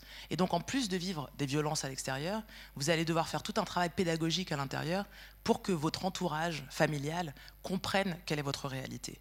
Et ça, puisque dans le monde de l'adoption, on parle très souvent de l'intérêt supérieur de l'enfant adopté, bah, ce n'est pas dans votre intérêt supérieur. Hein, votre intérêt supérieur, c'est qu'on parle des questions raciales en France, qu'on forme les gens tant sur des questions pratiques que sont les cheveux, que sur des questions plus politiques comme le, profilage racial. Hein, le profilage racial, c'est la façon euh, systématique dont les jeunes hommes noirs et arabes se font arrêter et contrôler par la police et emmener en garde à vue s'ils n'ont pas leur carte d'identité sur eux en France. Euh, je donne cet exemple dans le livre et quelques autres des endroits où mes propres parents n'étaient pas prêts, encore une fois pour montrer que la question politique de l'adoption, elle n'est pas une question morale. Euh, quand je raconte dans le livre comment mes parents n'ont pas compris au début euh, le harcèlement policier dont faisait l'objet mon frère, qui est plus grand que moi, on a 12 ans d'écart avec mon grand frère, c'est pas pour dire que mes parents sont des mauvaises personnes, etc. C'est juste pour dire que si on n'aborde pas les sujets politiquement, ben on peut pas être les meilleurs parents qu'on voudrait être pour nos enfants. C'est ça dont il s'agit. Mes parents, ils ont appris avec mon frère. Et moi, comme j'ai 12 ans de moins, ben, j'ai bénéficié de tout cet apprentissage, de toute cette pédagogie en fait que mon frère a mis en place euh, malgré lui, d'une certaine façon, et qui a fait que mes parents, quand, est arrivé mon tour, là, ils avaient compris ce qu'était le racisme systémique. Et là, ils étaient vraiment à même de me défendre vis-à-vis des, euh, professeurs, euh, à l'école, etc., dans tous les endroits où ça peut se jouer. Donc pour moi, l'enjeu, il est là. Il est de donner des clés aux personnes adoptées, il est de leur permettre de se sentir représentées, etc., mais il est aussi de, de permettre vraiment la mise en place ou la priorisation de l'intérêt supérieur des personnes adoptées. Et un de ces intérêts, c'est de parler de la question raciale. Alors comme on est très en retard, je vais être très gentille et je, vais clôturer pour que vous puissiez poser des questions, parce que j'espère que vous avez des questions. Et donc l'idée pour moi, c'était de vous montrer qu'un film d'archives, souvent on peut le voir comme quelque chose aussi de nostalgique ou d'ancrer un peu dans le passé, etc. Et c'est aussi pour ça qu'on a fait un gros travail euh, avec la musique dans le film, pour vraiment créer des contrepoints. Et c'est pour ça que je vous ai un peu parlé de la musique avant, parce que je trouve que c'est très dommage. Souvent dans le cinéma, et en particulier dans le documentaire, on passe à côté de la musique comme élément audiovisuel, quoi, visuel. Euh, c'est pas juste quelque chose qu'on met pour faire un peu de l'habillage. On peut vraiment créer des décalages. Et donc c'est aussi ce qu'on a fait dans le film avec des moments où c'est plutôt de l'explosion musicale. Quand la musique est là, elle est là. Il n'y a pas des gens qui parlent par-dessus. On est vraiment aussi, elle, vient nous chercher à un autre endroit euh, émotionnellement. Et donc pour moi, en fait, ben, une histoire à soi, c'est un film qui a exactement la même ambition qu'ouvrir la voie. C'était d'abord de faire le film dont moi j'aurais eu besoin quand j'étais adolescente, parce que l'idée c'est de me dire que si moi j'en aurais eu besoin, il y a sûrement d'autres adoptés qui en ont besoin. Et donc, du coup, voilà, ça pourra, pas, ça pourra pas faire de mal. Ensuite, euh, c'était aussi une occasion de partager le vécu des personnes adoptées adultes euh, qui sont assez peu visibles encore dans l'espace public, surtout francophone, et justement aussi nous donner des ressources euh, pour pouvoir avancer.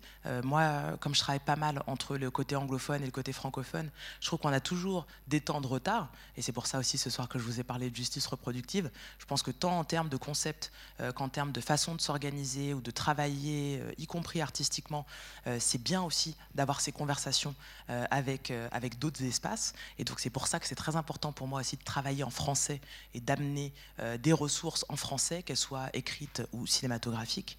Et puis aussi, ce que je voulais, c'était de contribuer au changement euh, de représentation euh, de l'adoption dans l'espace public et de la façon dont on en parle, c'est-à-dire d'arrêter d'avoir un discours, encore une fois, qui se limite au côté émotionnel, sensationnaliste ou moral.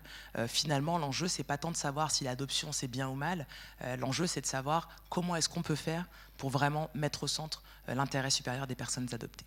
Donc je vous remercie et j'attends vos questions.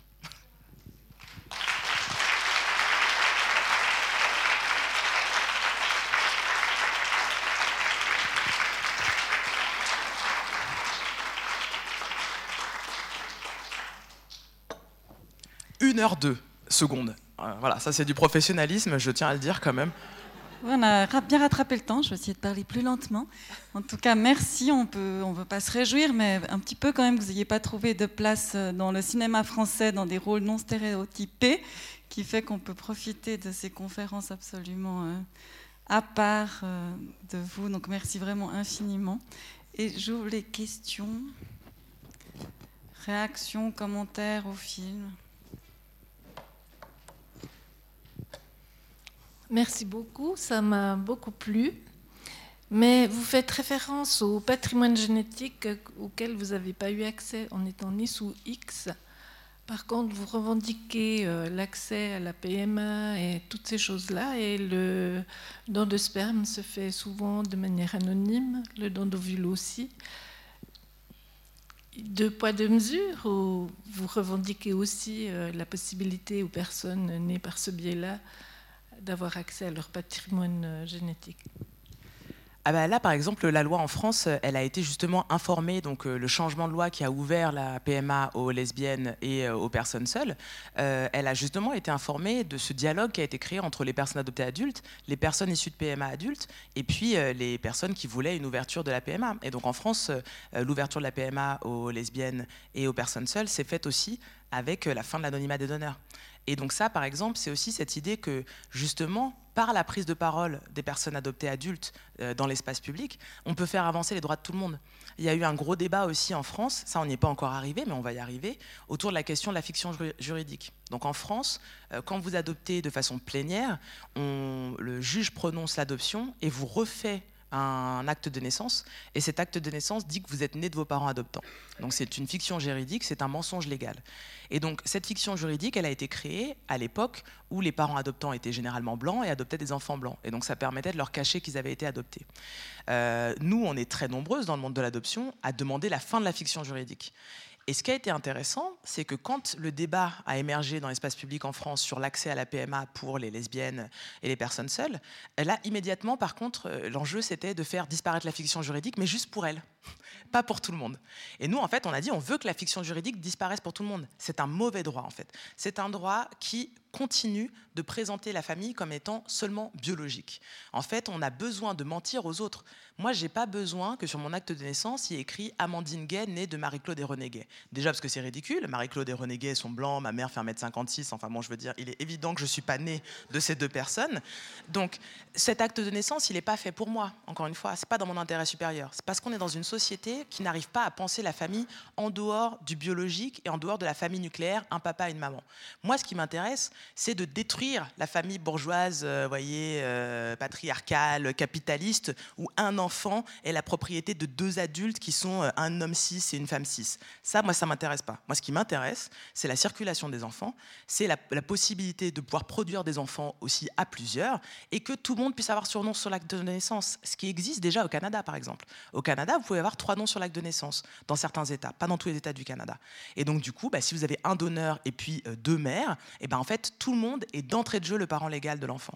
Et moi, c'est ça qui m'intéresse, parce que si ça c'était accessible aux personnes LGBT, ce serait aussi accessible dans le monde de l'adoption où on pourrait avoir quatre parents.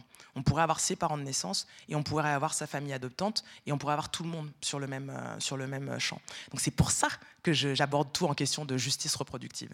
Euh, c'est effectivement que tout le monde devrait avoir le droit de faire famille, mais en pensant aux enfants comme à des personnes. Hein, le, gros point euh, de non-réflexion encore aujourd'hui dans les féminismes occidentaux, attention, parce que ce n'est pas le cas euh, des féminismes des pays du Sud.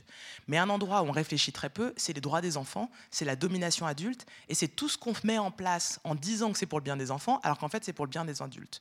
Euh, dans le cadre de l'adoption, par exemple, hein, on a déplacé les enfants et on continue à déplacer les enfants. Ça, c'est uniquement parce que c'est pratique pour les adultes. Un enfant isolé en Éthiopie, il n'a pas forcément envie de venir en France et il a certainement envie d'avoir une famille, mais en fait, il n'a pas envie de venir en France. C'est juste que les parents français, ils n'ont pas envie de, eux, se déplacer, aller vivre en Éthiopie, apprendre une nouvelle langue, changer de façon de manger, etc. Donc c'est plus facile de déplacer un enfant. Et donc ça aussi, pour moi, c'est intéressant quand je dis de remettre en question tous les prêts à penser, que ce soit le poids de la dette, que ce soit c'est mieux pour un enfant de vivre dans les pays occidentaux. Pourquoi en fait? Euh, Que ce soit effectivement de un parent ne peut avoir que deux, euh, un enfant ne peut avoir que deux parents. Pourquoi en fait? Et dans le cadre de l'adoption, de toute façon, ce n'est pas vrai. Si vous êtes adopté dans une famille monoparentale, vous avez trois parents. Même si vous rencontrez jamais vos parents de naissance, etc., dans votre psyché, vous avez trois parents. Vous savez bien que vous venez de deux autres personnes. Donc il y a déjà une énorme masse critique dans la population qui a deux ou trois ou quatre parents. Pourquoi est-ce qu'on ne s'inspire pas de ces personnes-là? Pour ouvrir la parentalité plurielle à tout le monde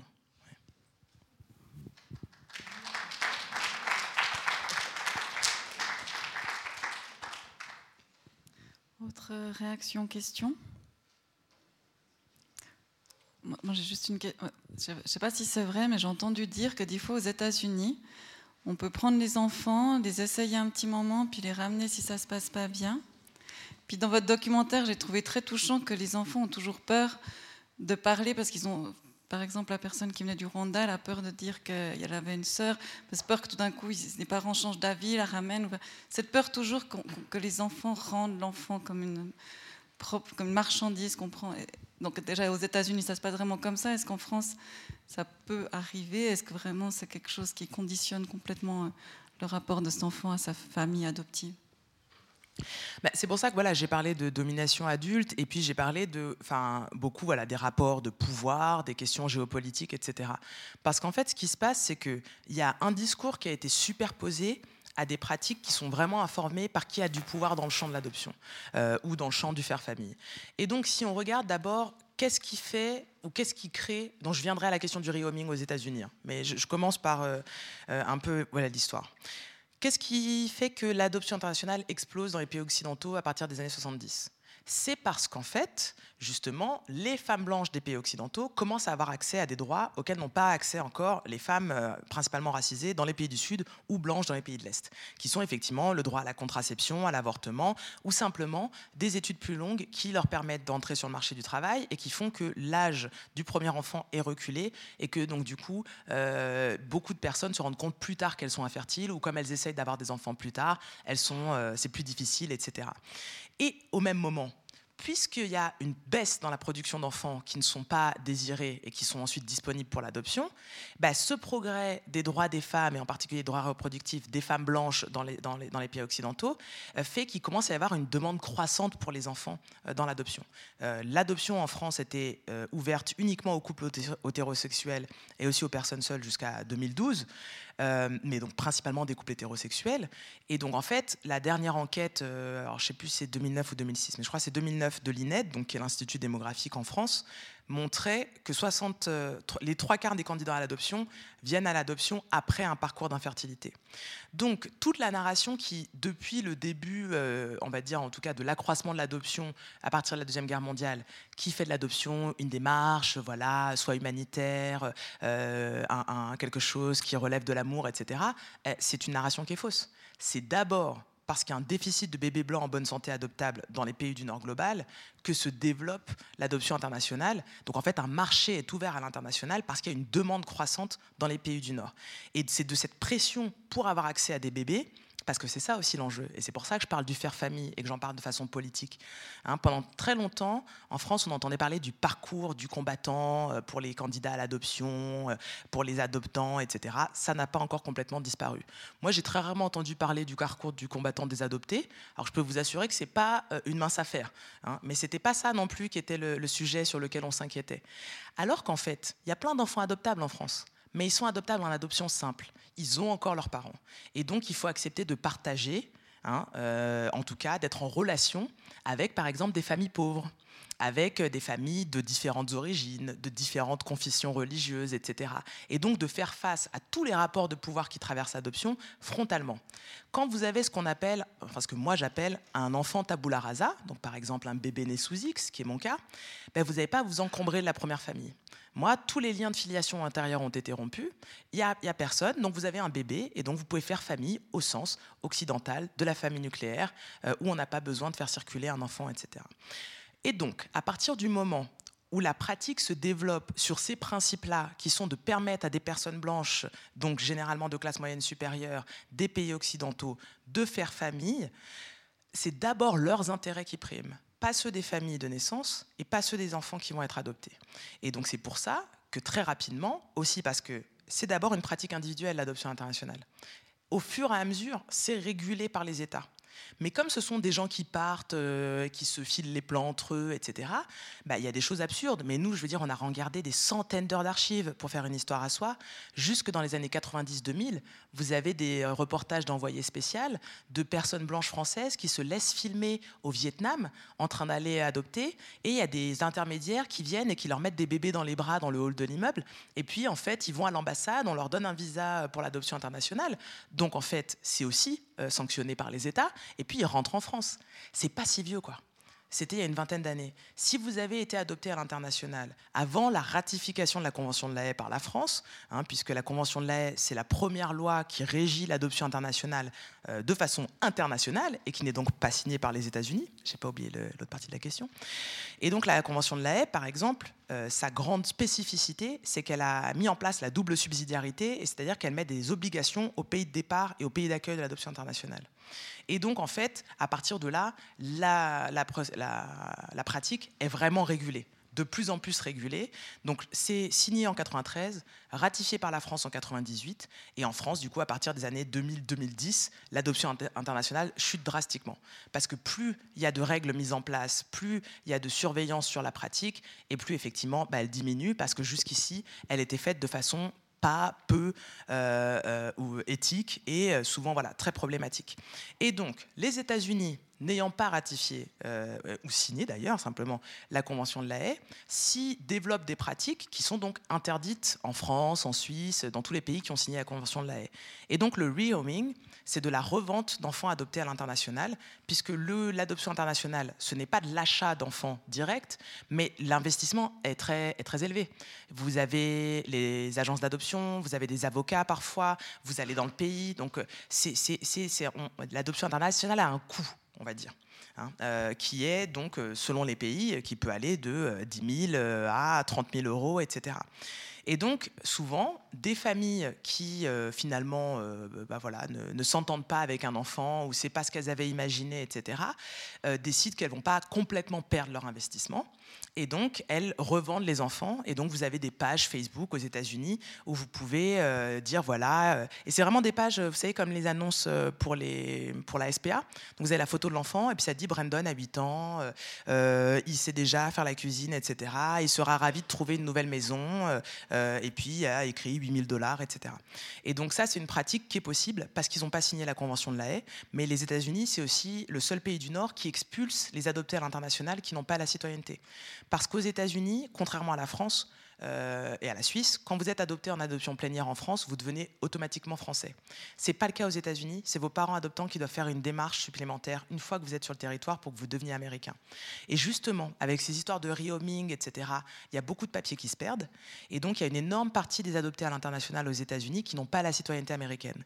Et donc, sous Trump, il a commencé à déporter massivement des gens qui avaient donc été adoptés en Corée du Sud, par exemple, ou en Chine, à six mois donc qui ne parlent ni mandarin, ni coréen, etc., qui n'ont jamais été là-bas, et qui, à 40 ans, se retrouvent déportés. Ils ont une famille aux États-Unis, un travail, etc., parce qu'ils n'ont pas de papier. Donc voilà, autre chose que la Convention de la haie rend impossible dans les pays qui l'ont signée. Donc oui, euh, encore une fois, quand je dis que c'est politique, c'est éminemment euh, politique. Et en fait, euh, quand on regarde de près l'histoire de l'adoption, et donc voilà, sans vouloir pousser mon livre, mais enfin, je vous recommande vraiment d'aller l'acheter dans une librairie suisse dès que vous avez un moment, puisque là, c'est un vrai travail aussi sociologique où je vous déplie toute l'histoire de l'adoption internationale, des évolutions aussi des lois, et de ce qui fait que c'était une pratique vraiment euh, qui n'avaient souvent pas grand-chose à voir, euh, l'adoption en général et l'adoption internationale, ou en tout cas qui vraiment se limite pas à la question de l'amour. Et ça, oui, j'insiste beaucoup là-dessus. Bonsoir, merci. Pour revenir un peu à ton film, je voudrais savoir comment tu as choisi les, personnages, et combien de temps tu as pris pour, euh, pour, ouvrir cette relation ¿no? que tu parlais avant des archives et tout ça. Et, surtout ça, comment tu avais choisi les, les personnages alors, euh, bah, ça a été un processus qui est assez long aussi parce qu'en fait, moi, dès que je faisais les projections débat pour ouvrir la voie, le premier film, souvent des personnes adoptées venaient me voir à la fin en me disant si le prochain film c'est sur l'adoption, je veux bien, euh, participer. Donc, avant d'avoir commencé, on avait déjà peut-être une trentaine d'emails de personnes adoptées qui étaient potentiellement intéressées. Ensuite, quand euh, je suis arrivée à la phase du questionnaire où j'étais contente de mon questionnaire et je pensais qu'on pouvait commencer, j'ai passé des appels sur les réseaux sociaux.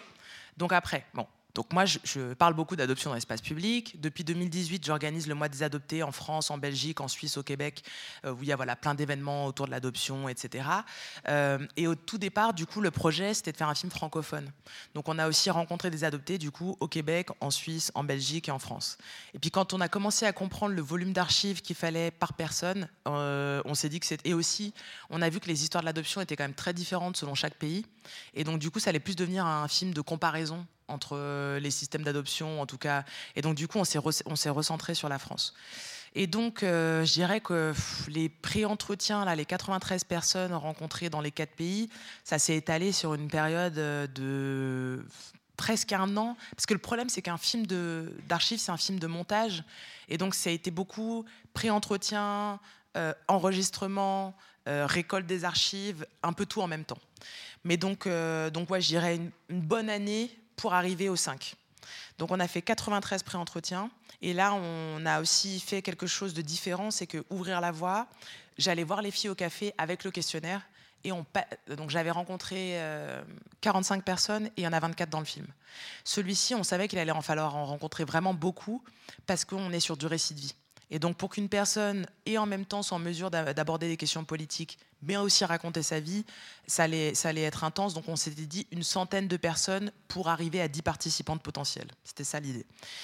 Donc, euh, pour ne pas reproduire les erreurs du passé, où moi je passais dans le questionnaire avec les filles au café, et elles me disaient plein de choses hyper intéressantes. Je rentrais à la maison, je disais à Enrico, oh là là, tu vas voir, elle m'a raconté tel truc, ça va être génial quand on va l'enregistrer. Après, on l'enregistrait, je disais, est-ce que tu peux me raconter Et en fait, ça marchait jamais parce que c'était pas des comédiennes et du coup euh, on avait perdu la spontanéité de la première anecdote. Donc là on s'est dit on voit 93 personnes et on leur euh, explique le film, on leur explique euh, comment elles vont être visibles publiquement sur ces enjeux, qu'on a besoin de leurs archives, que ça implique toute leur famille, etc. Mais on n'enregistre personne, on leur pose que très peu de questions, genre t'as quel âge, t'as été adopté dans quel pays, t'as des frères et sœurs, etc. Et si elles sont toujours OK pour être euh, enregistrées, après qu'on leur ait fait toute euh, cette explication d'à quel point ça les engage, etc., on leur donne rendez-vous pour un enregistrement. Donc là, déjà, on a eu 93 personnes en pré-entretien, 42 qui étaient motivées pour le pré-enregistrement. On a enregistré ces 42 personnes, donc là, on est passé dans tout le questionnaire. On a réécouté et on s'est dit qu'il y avait seulement 19 personnes pour qui ça valait le coup de transcrire on a fait 19 transcriptions et à partir de là, on a commencé, on a les personnes, euh, donc cette vingtaine de personnes, c'est celle avec qui on a fait la soirée pizza et on a récolté les archives de tout le monde et on a commencé un peu à regarder les archives tout en réécoutant les entretiens et en faisant des prémontages audio. Et là, on a gardé que 11 personnes pour les prémontages audio. Et puis euh, là, on a commencé à bosser le montage archive, le montage image en même temps. Et à partir de là, à un moment donné, il nous restait plus que 6 personnes avec qui on voulait faire un deuxième entretien. Et en fait, on a dû se séparer de la dernière, donc qui était cette personne adoptée de 73 ans, parce qu'en fait, euh, justement, ce film, il y avait aussi des critères qui n'étaient pas du tout euh, dans nos mains. C'est-à-dire qu'on voulait des hommes, des femmes. On voulait des personnes euh, de différents âges qui soient des adultes adoptés. On voulait des origines différentes. on voulait des histoires singulières, mais à partir desquelles on puisse faire une narration globale. Et on voulait des gens qui avaient beaucoup d'archives et des archives extrêmement distinctes. Donc déjà là, euh, il y avait des personnes qui étaient hyper intéressantes mais qui n'avaient pas assez d'archives, et des gens qui avaient beaucoup d'archives et qui n'étaient pas très intéressants, etc. Mais un film de ce genre-là, ça requiert aussi que les gens soient stables. Et ça, c'est un critère qui est très subjectif, qui est de nous arriver à comprendre si la personne vient et qu'elle a un bon endroit pour raconter ça. Donc moi, les annonces que j'avais mises, c'était pour des gens entre 18 et 75 ans. Et en fait, le plus jeune dans le film a 25 ans parce qu'on s'est rendu compte assez rapidement dans les entretiens que 18-25, là, c'était très jeune. Euh, les gens sont encore vraiment dans leur histoire d'adoption, etc. Et c'était comme les mettre en danger pour le futur que de les laisser être dans le film. Et c'était un peu la même chose quand on sentait quelqu'un d'un peu trop fragile. De se dire, euh, c'est pas sûr que tu aies pris la mesure de ce que tu es en train de nous raconter. Et donc, du coup, on peut pas te mettre dans le film. Et donc, ça, c'est aussi des gens qu'on a écartés sur ce principe-là. Et puis, la dernière, on l'a perdue contre notre gré. On voulait vraiment la garder dans le film parce qu'elle avait 73 ans. Donc, c'était vraiment ce que moi, je voulais montrer. quoi. 25, 73 ans, elle était grand-mère. Donc, c'était vraiment toutes les étapes de la vie des personnes adoptées, etc. Mais il se trouve que elle, elle était tellement âgée qu'elle avait été adoptée avant les changements de loi en France. Et donc à son époque, quand une famille avait déjà un enfant biologique, ils ne pouvaient pas adopter en adoption plénière euh, une autre enfant. Et donc elle, elle n'avait pas été complètement adoptée légalement, et donc elle n'avait pas hérité, et donc elle n'était pas propriétaire des archives familiales. Et le fils biologique de cette famille était propriétaire des archives, il n'a pas voulu nous les céder. Donc on l'a, on l'a gardé le plus longtemps possible, et à un moment donné, on a dû, euh, on a dû la sortir du montage parce qu'on bah, n'avait pas d'image. Donc euh, voilà, ça, ça a été aussi, ça c'était vraiment pas notre choix. Quoi.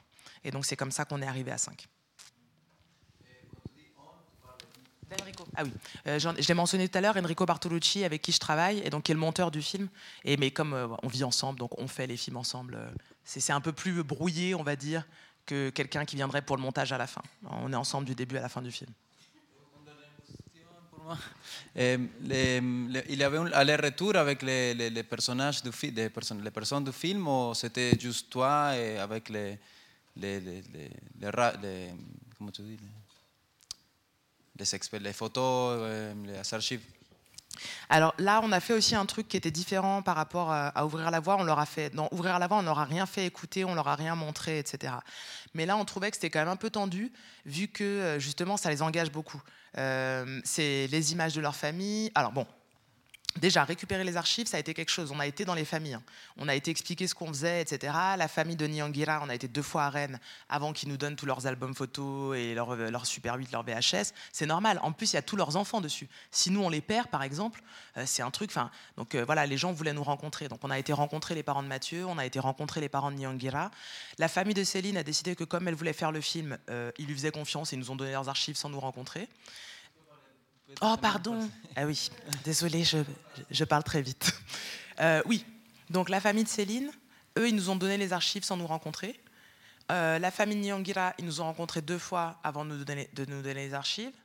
Et euh, la famille de Mathieu, ils nous ont rencontrés une fois avant de nous donner les archives. La famille de Joui, ils sont décédés. Et la famille d'Anne-Charlotte, ils sont très très vieux. Enfin, un des parents est décédé et une est très très âgée, donc on l'a pas rencontré. Euh, et on a eu les archives quand même. Donc ça, c'était le, premier élément. Ensuite, on leur a dit, vous ne nous partagez d'archives que ce avec quoi vous êtes à l'aise euh, de, que ce que vous êtes à l'aise de montrer publiquement. Donc déjà, ils nous ont pas tout donné. Ils nous ont donné ce qu'ils voulaient bien qu'on partage. Et quand on est arrivé à notre euh, montage image qu'on considérait à peu près final, on leur a on leur a pas montré le montage image, mais on leur a montré toutes les images qu'on avait gardées. Pour être sûr qu'encore une fois, ils étaient à l'aise. Et surtout, on a fait une chose qu'on n'avait donc pas faite et qui est un petit peu dangereuse quand vous faites un film, euh, parce que les gens après pourraient vous dire non. Mais on leur a fait écouter le premier montage audio qu'on avait fait. Quand on est arrivé aux 11 personnes avec qui on a fait les pré-montages audio, etc., avant de faire le deuxième entretien, on leur a fait écouter ce qu'on avait monté. Et il y avait deux raisons pour lesquelles on leur a fait écouter ce qu'on avait monté. La première, c'est qu'on fait des entretiens qui durent entre 2 et 4 heures. Donc euh, quand vous parlez pendant aussi longtemps, euh, vous faites euh, à un moment donné plus attention à ce que vous dites. Et donc il peut vous avoir échappé des choses avec lesquelles vous n'êtes pas à l'aise. Par exemple, dans le film, à un moment donné, Joey parle de déportation. Et c'est quand même un, un terme qui est extrêmement fort. Et on s'est dit, est-ce qu'elle a bien conscience de ce qu'elle a dit? Et est-ce qu'elle est à l'aise que ça, ça aille dans le film? Donc par exemple, on lui a fait écouter le montage pour être sûr qu'elle assumait ce, terme-là, etc. Puis comme elle était OK, on l'a laissé dans le film. Mais il y avait aussi une deuxième chose qui était que euh, on ne connaît jamais la motivation euh, profonde pour qu'une personne vienne dans un film comme celui-ci. Mais souvent, il y en a une. Alors Anne-Charlotte, on le sait, elle, elle voulait céder son témoignage à ses enfants. C'est vraiment comme, euh, c'est, elle, elle son, à la fin de son parcours de recherche, etc. Et elle est dans le film dans un truc de transmission. Mais les autres, on ne sait pas, par exemple. Donc il se peut qu'ils soient venus vraiment raconter une chose, et nous, c'est la chose qu'on a coupée. Et donc, du coup, on leur a fait écouter le montage qu'on avait fait. Et comme après, ça, ça allait, c'était aussi intéressant parce que, par exemple, Nyangira, son sa première interview, elle était plus, euh, comment dire, consensuelle. Elle était, pas très, elle était moins politiquement frontale sur certains sujets. Et en tout cas, ce qu'on avait monté, nous. Et le deuxième entretien, il a été très franco sur certaines choses. Donc c'était aussi intéressant de se dire, bah là on sait qu'on est aligné avec ce que lui pense ou ce que lui veut raconter, parce que après avoir entendu ce que nous on a monté, il est un peu parti ailleurs. Oui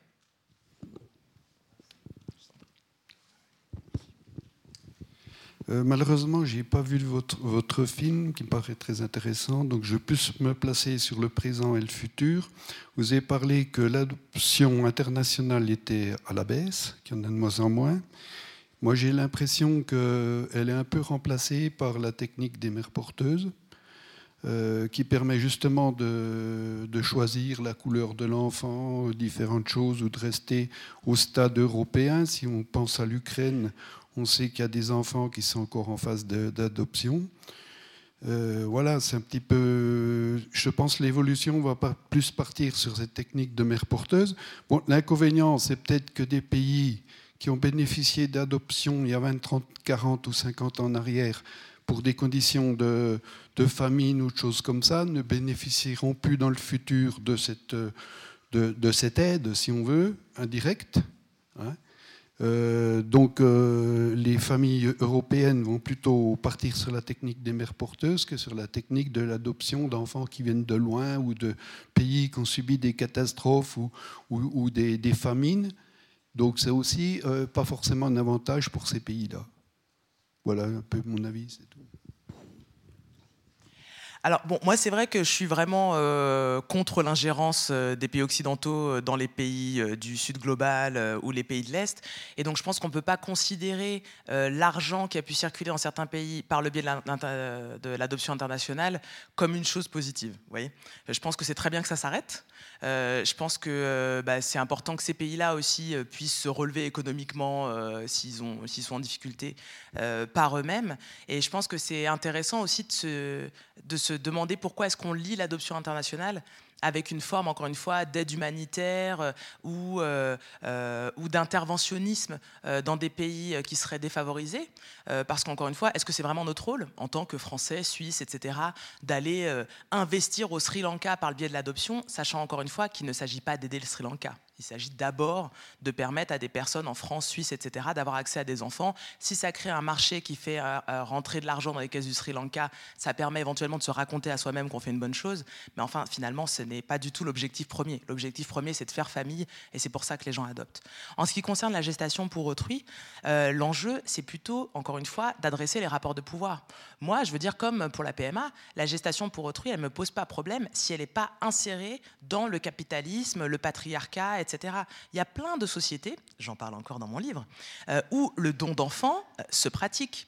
Donner euh, un enfant à une sœur, à une cousine, la circulation des enfants, comme le Fahamura par exemple, qui est donc la pratique de droit coutumier polynésien, et qui est le droit coutumier polynésien qui est respecté d'ailleurs en France. Hein. Si vous adoptez en Polynésie française, vous ne pouvez pas adopter en adoption plénière.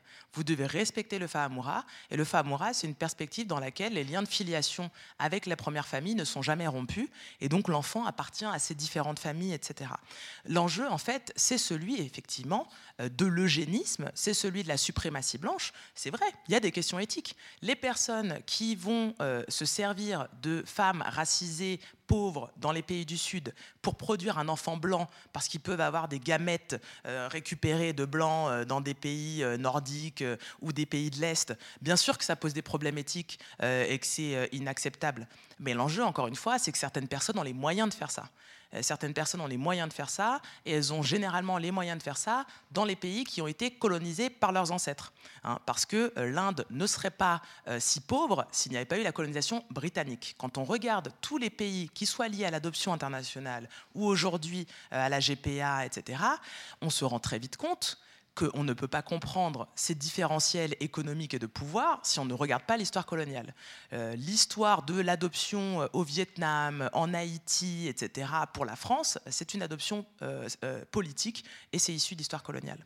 Donc c'est plutôt de, prendre, encore une fois, la question par le début, de, de voir ce qui crée ces inégalités systémiques mondiales et de voir comment effectivement certains, certaines, de façon individuelle, s'en servent pour mettre au point leur désir égoïste d'un enfant à rien, euh, égoïste et politiquement questionnable. Donc ça, on est d'accord que c'est un problème, mais en fait, c'est pas la GPA en soi qui est un problème, euh, comme euh, ce n'est pas la PMA en soi qui est un problème, et comme ce n'est pas l'adoption en soi qui est un problème. Le problème, c'est qu'il faut encore une fois une belle révolution, hein, au sens matérialiste marxiste du terme, et une belle destruction du patriarcat et de la suprématie blanche. Et là, on pourra avoir des belles familles très heureuses où les enfants circulent, etc.